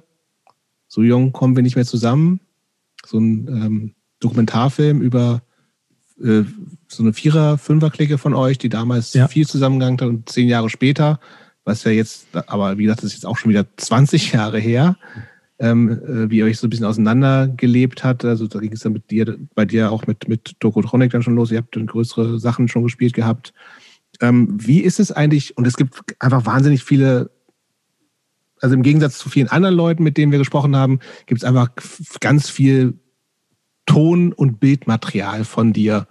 Auch was jetzt einfach jetzt schon 25 Jahre alt ist, irgendwelche Interviews und so. Wie geht's dir eigentlich damit, ähm, wenn du sowas siehst, Interviews von dir vor 25 Jahren? Je älter sie werden, desto erträglicher sind sie da. Also wenn der Abstand wieder da ist, ich glaube, man braucht so einen gewissen Abstand. Ich bin da irgendwie, ähm, muss ich so ein bisschen so eine Hornhaut da antrainieren, weil ich finde es, ähm, ich liebe ja Podcasts deshalb, weil ähm, ich liebe Podcasts, weil, weil man eben nur den Ton hat. Und ich mag es eigentlich nicht so sehr gefilmt zu werden. Mhm. Und ähm, aber so nach 10, 15 Jahren finde ich das total super. Oh, oh toll, wie sah ich denn da aus? Oh, war ich da jung und schön und alles. Aber Marco, ähm, hast du so Phasen auch, wo du dir sowas einfach dann auch mal anguckst und dann googelst du dich nochmal an, guckst dir alte Interviews an oder sowas? Oder deinen Kindern die zeigst? Meinen Kindern gibt's ja Konzerte mal, ne, weil die waren noch nicht auf dem Konzert von, von uns. Und sollten eigentlich, also der sollten jetzt eigentlich ähm, dieses Jahr hingehen, aber es mal sehen. Ja, vielleicht nichts. Ähm, aber ich, ich bin immer mal wieder damit äh, konfrontiert, äh, wenn jetzt hatten wir eine Best-of gemacht, kompiliert und oder eben das Buch, die Tokotronik-Chroniken und da habe ich natürlich sehr viel ähm, da äh, rumgewühlt, aber ich brauche immer einen Anlass, sonst käme ich mir irgendwie dann doch blöd vor, einfach so. Aber du, du machst das ja auch ganz gerne, hast du ein paar Mal auch gesagt. Ne? Also du bist ja schon so ein Typ, der gerne auch so ja, seine eigene jetzt, Vergangenheit nochmal. Jetzt, jetzt reicht es mir. Okay. Also jetzt ähm, habe ich das genug gemacht für die nächsten 500 Jahre. Wie gehst du eigentlich mit Kritik um? An, an der Band und an dir? Kommt sehr auf die Kritik an. Also ich finde Kritik ja total gut, wenn die irgendwie, äh, wenn die intelligent ist, ja, und wenn die wirklich äh, einen Punkt trifft, kann die natürlich auch sehr wehtun. Hast du irgendein Beispiel, wo du gesagt hast, äh, wo du jetzt, was du jetzt im Nachhinein vielleicht kommen, also irgendwie für dich in Worte fassen kannst, wo, wo eine Kritik wirklich was für dich verändert hat, an deinem Verhalten, an deinem Auftreten, whatever? Oh Gott. Äh, fällt mir jetzt ehrlich gesagt nicht, gibt es bestimmt, aber ich komme jetzt nicht so direkt drauf. Also da gab es jetzt nicht den Schlüsselmoment, wo ich mhm. dann. Mhm. Ähm, was hat sich eigentlich bei dir durchs Vatersein verändert? Du hast zwei Kinder, ne? Wie alt sind ja. die jetzt? Drei und sechs. Okay. Alles, ne? Aber es ist super, super anstrengend und super. Aber äh, ja, alles. Aber es ist, äh, ich, ich, wollte das, also ne? wir hatten das so geplant und ähm, mhm. ja, ich finde so der Hauptunterschied ist, man ist jetzt wirklich für andere Menschen verantwortlich. Und ähm, das finde ich aber total super. Es schafft zwar Druck, aber ich finde es total super. Das ist interessant, dass du sagst, das schafft Druck. Äh, das Künstlersein, ähm, also hat das Auswirkungen auf dein, auf dein Künstlersein und auf dein Tokotronik? Gibt, gibt es irgendwo im Hintergedanken, Hinterkopf den Gedanken, das müssen wir, das, das darf uns jetzt aber auch jetzt nicht mehr entgleiten, eben weil du jetzt auch für andere mhm. verantwortlich bist? Nee, eigentlich, eigentlich, es gibt mir total viel Schub, muss ich ganz ehrlich sagen. Okay. Erstmal ist das Gute, äh, genau, ich bin ja nicht alleinerziehend, wir sind ja zu zweit, wir und ähm, das gibt natürlich auch ähm, nochmal, ist ja nicht wie in den 50er Jahren oder so, ne? wo mhm. man äh, der alleinige Ernährer war und so und ähm, als Mann, das ist ja, ist ja auch irgendwie ein Vorteil, dass das, dass man diese Bürde nicht allein zu tragen hat. Und ähm, nee, aber es gibt mir irgendwie totalen Schub, weil ich weiß irgendwie, ja, muss irgendwie, muss ja auch Geld ran. Also ja, das klingt jetzt total, äh, klingt jetzt total doof, aber ist einfach so. Es ist einfach wahnsinnig teuer, Kinder zu haben. Das äh,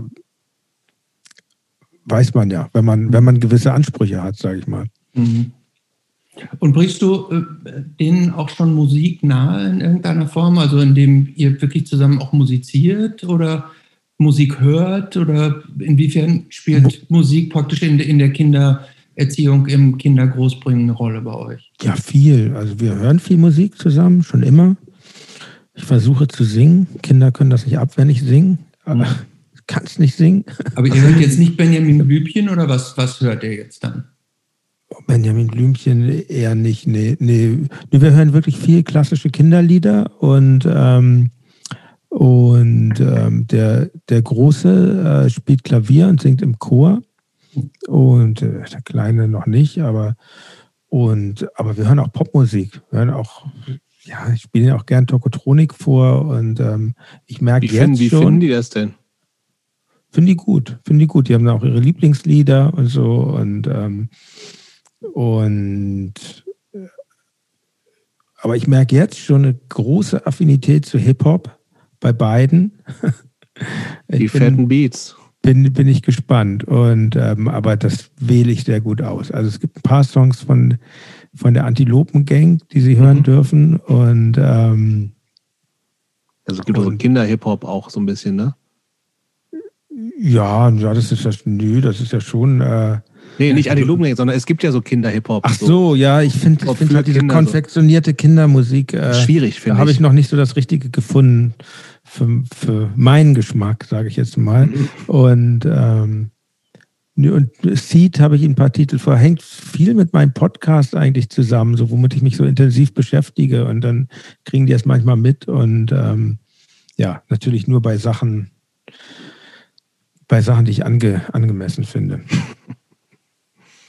Ähm, du wurdest, ich will noch einmal ganz kurz auf diesen, ähm, diese Doku, so jung, kommen wir nicht mehr zusammen, ähm, zurückkommen. Du wirst da auch schon gefragt, wie gesagt, das ist 20 Jahre her, ne? also ja. absurd lange und ihr guckt da sozusagen zehn Jahre zurück und das fühlt sich wahrscheinlich da für euch schon total lange an und das ist jetzt ja doppelt so lange her. Und du wirst, weil da eben schon auch dieser Tokotronic-Erfolg war ähm, und es ja eigentlich auch um diese, um diese Punk-Vergangenheit auch ging, ähm, wurdest du gefragt, könnte man sagen, dass du dich von Punk entfernt hast? Und du gibst darauf keine richtige Antwort weil dann auch zum Beispiel irgendein Telefon klingelt oder sowas in der Art. Was würdest du denn heute darauf antworten? Mm, oh, das Telefon klingelt. Ähm ich, ja, habe ich, auf jeden Fall. Das ist, ähm, das ist, ich, es gibt irgendwie, es gibt irgendwie, glaube ich, äh, Leute, die, die, die sind anders strukturiert und für die ist das äh, voll okay, so ihr, durch, ihr Ding durchzuziehen. Okay, mein Beispiel für heute sind halt immer die Ramones, ne? nehmen wir sie nochmal. Und ähm, das ist eine super Band gewesen bis zum Schluss. Und ich glaube auch, da gab es keinen Mangel in den Biografien bei, bei diesen Leuten. Und ähm, Andere haben das an, anders gemacht. Nehmen wir mal äh, John Lydon oder so, der halt sehr schnell sich von den Sex Pistols verabschiedet hat und dann andere, mit dem möchte ich mich jetzt nicht vergleichen, aber ähm, ich, ich finde es auch irgendwie interessanter weiterzuschauen. Aber, aber so diese Basis als oder diese, diese, dieser Background als Initialzündung, der, der wird bleiben, glaube ich, bei mir und auch so ein gewisser Ansatz. Ich meine, das ist ja auch so ein missbrauchter Begriff Punk. Ne? Voll, Wahnsinn, ja. Punk, Alles ist Punk, Punk, heutzutage. Und ähm, haben es gibt auch in so einem Magazin Business Punk, was so ein ja. Hochkleinstmagazin ja, ist irgendwo so, ja. Mhm. Also das wird ja, genau, es wird ja, ich, aber ich... Ein bisschen unangenehm teilweise schon, finde ich. sehe es schon als so einen gewissen ähm, Ansatz, äh, sich unkonventionell einem Themenfeld zu nähern. Ja, das, das ist, ist glaube ich, bei mir geblieben. Also ich muss dir fairerweise noch sagen, ganz kurz, also du hast, du, hast, du gibst keine richtige Antwort, aber ich habe die, die Doku jetzt vor ein paar Tagen nochmal mir angeguckt. Ja. Und du, du sagst sowas wie, naja, so eine Punk-Attitüde ist halt irgendwie langweilig und hat sich nach zwei bis drei Platten ausgereizt. So, also es ist ja schon eine Antwort, aber nicht eine ganz eine, nicht eine, die so richtig auf dich bezogen ist. Ne? Mhm.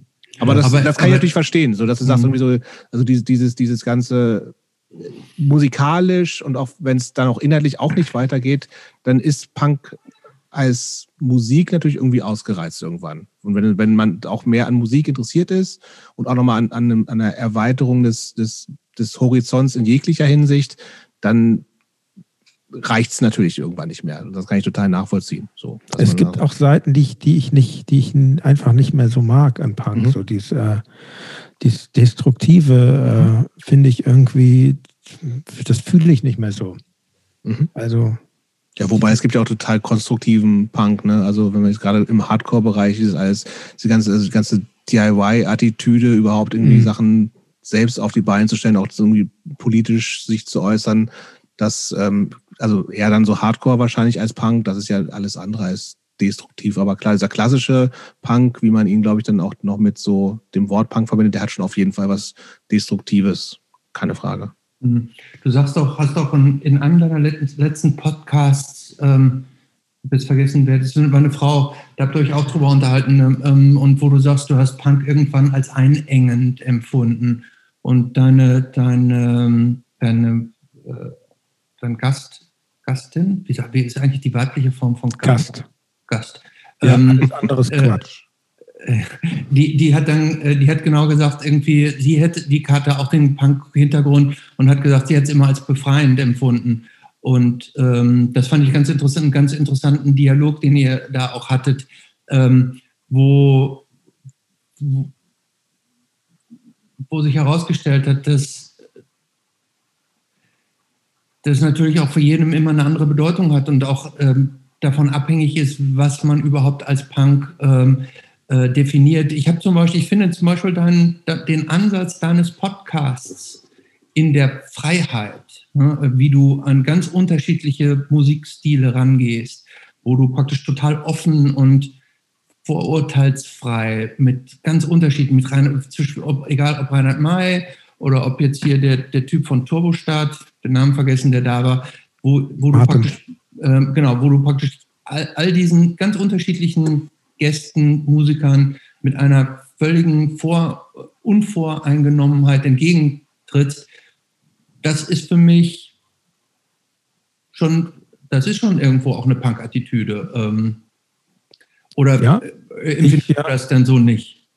Ich würde das ja für mich nicht unter Punk äh, subsumieren, weil ich, ich habe aber, glaube ich, auch nicht so einen positiven Punk-Begriff, weil ich finde, ja, merke ich weil, schon. weil, weil ja. mit, mit, mit Punk, ähm, weil ich auch viel von Punks immer gehört habe, ähm, ich bringe mal ein positives Beispiel. So. Also ich, viele Grenzen und viele, viele Dogmen. Ich bringe mal ein positives Beispiel. Ich hatte mal mit Jens Rachut äh, zu tun und ähm, wir waren wunderschöner Sonnen, Sonnentag und wir hatten was zu besprechen von, ne, von Dackelblut und äh, mhm, ja, Kommando ja, Sonnenmilch und so. Mhm. Und wir hatten was zu besprechen. Äh, in Hamburg am, ähm, im, am, wir wollten ins Café Geier und da stehen schön Tische in der Sonne. Und äh, als wir uns dann den Café Geier nähern, sagt er, wir setzen uns natürlich rein, wir sind ja keine Hippies. Und ja, natürlich künstlerisch total genial. Und dann sitzt man da drin und ähm, aber also äh, so empfinde ich äh, Punk schon, sich viele Grenzen auch zu setzen. Ich meine, nehmen wir zum Beispiel mal diese, diese Bondage-Hosen, die die Punks äh, früher trugen, mit diesen, mit diesen Bändern zwischen, zwischen den Beinen, dass man eigentlich gar keine großen Schritte machen konnte. Das ist doch, ähm, also deshalb, ich, ich finde, äh, und, dann, und dann später mit, mit diesen ganzen, ähm, mit diesen ganzen ideologischen äh, Grenzen, die es auch gab bei der Politisierung des Punk. Also ich, ich habe das nie als so die, das, das, die, den großen freien Ansatz, also jemand, den ich mir jetzt als Punk vorstelle, der würde dann zu Reflektor, glaube ich, eher sagen, weil das ist ja echt hippie-mäßig, dass du da mit jedem redest. Und ähm, also, aber ja, wie gesagt, es ist eine, es ist eine Definitionssache. Ja, total Definitionssache. Aber wie gesagt, es ist schon was Positives für mich, Punk, aber es, ist, es schwingen auch Sachen mit, die ich nicht so gut finde. Auch so dieses, ähm, dieses Großmäulige, das gefällt mir auch nicht so. Also, ne, ist ist Trump, dann ist das ein Politpunk, könnte man auch sagen. Also man kann da viel, man kann da viel äh, subsumieren. Und ähm, mhm.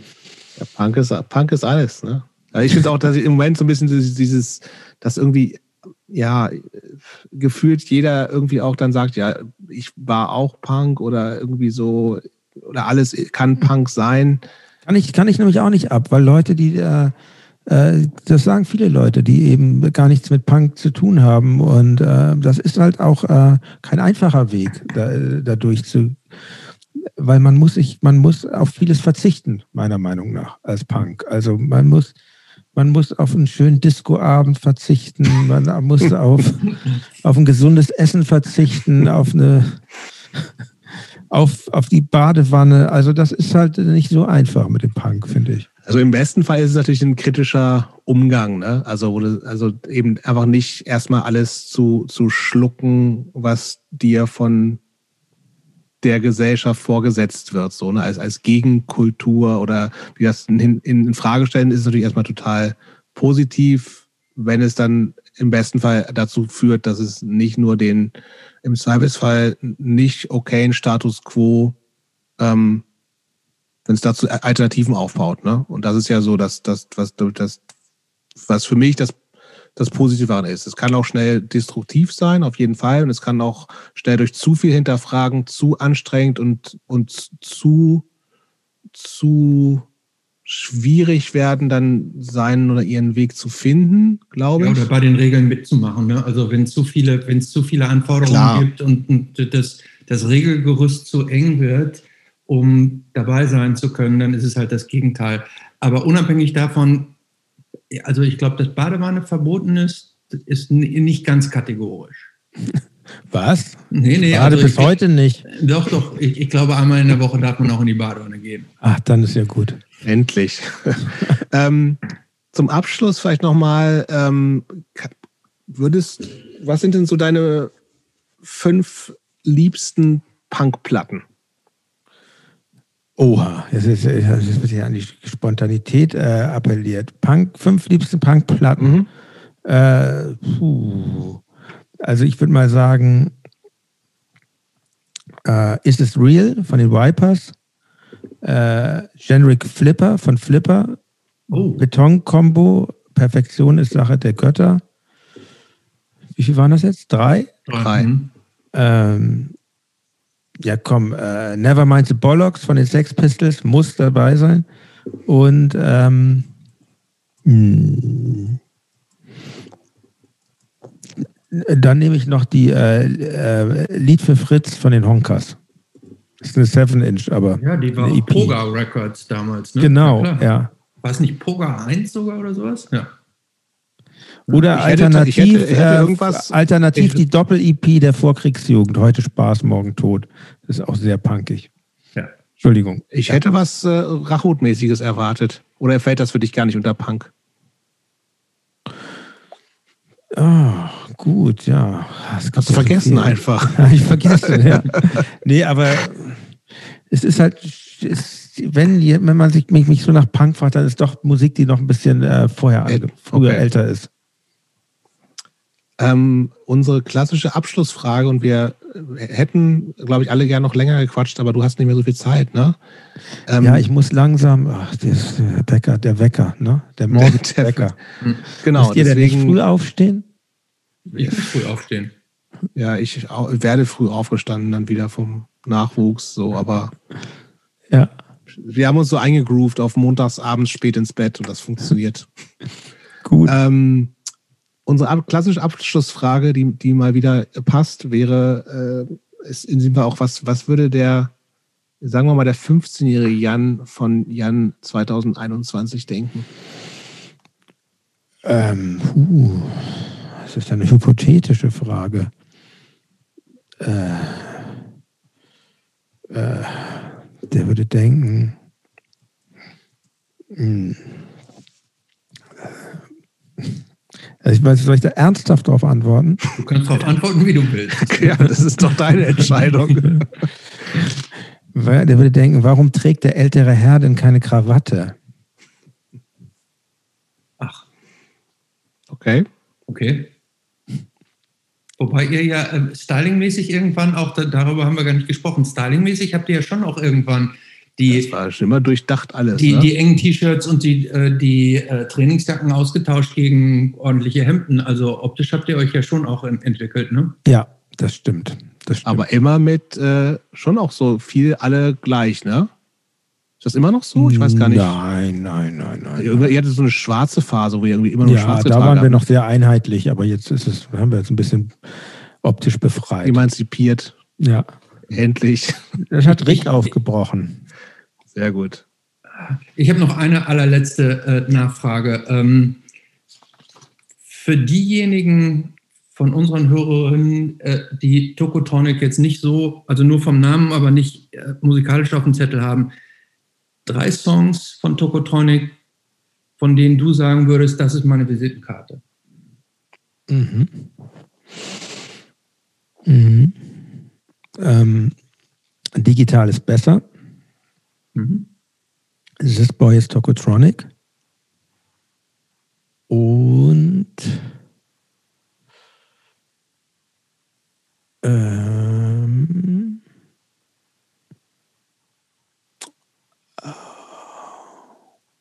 ganz kurz mal nachdenken. Ja, und Hoffnung, unser neuestes Lied bis okay. dato. Ja, okay. Gut.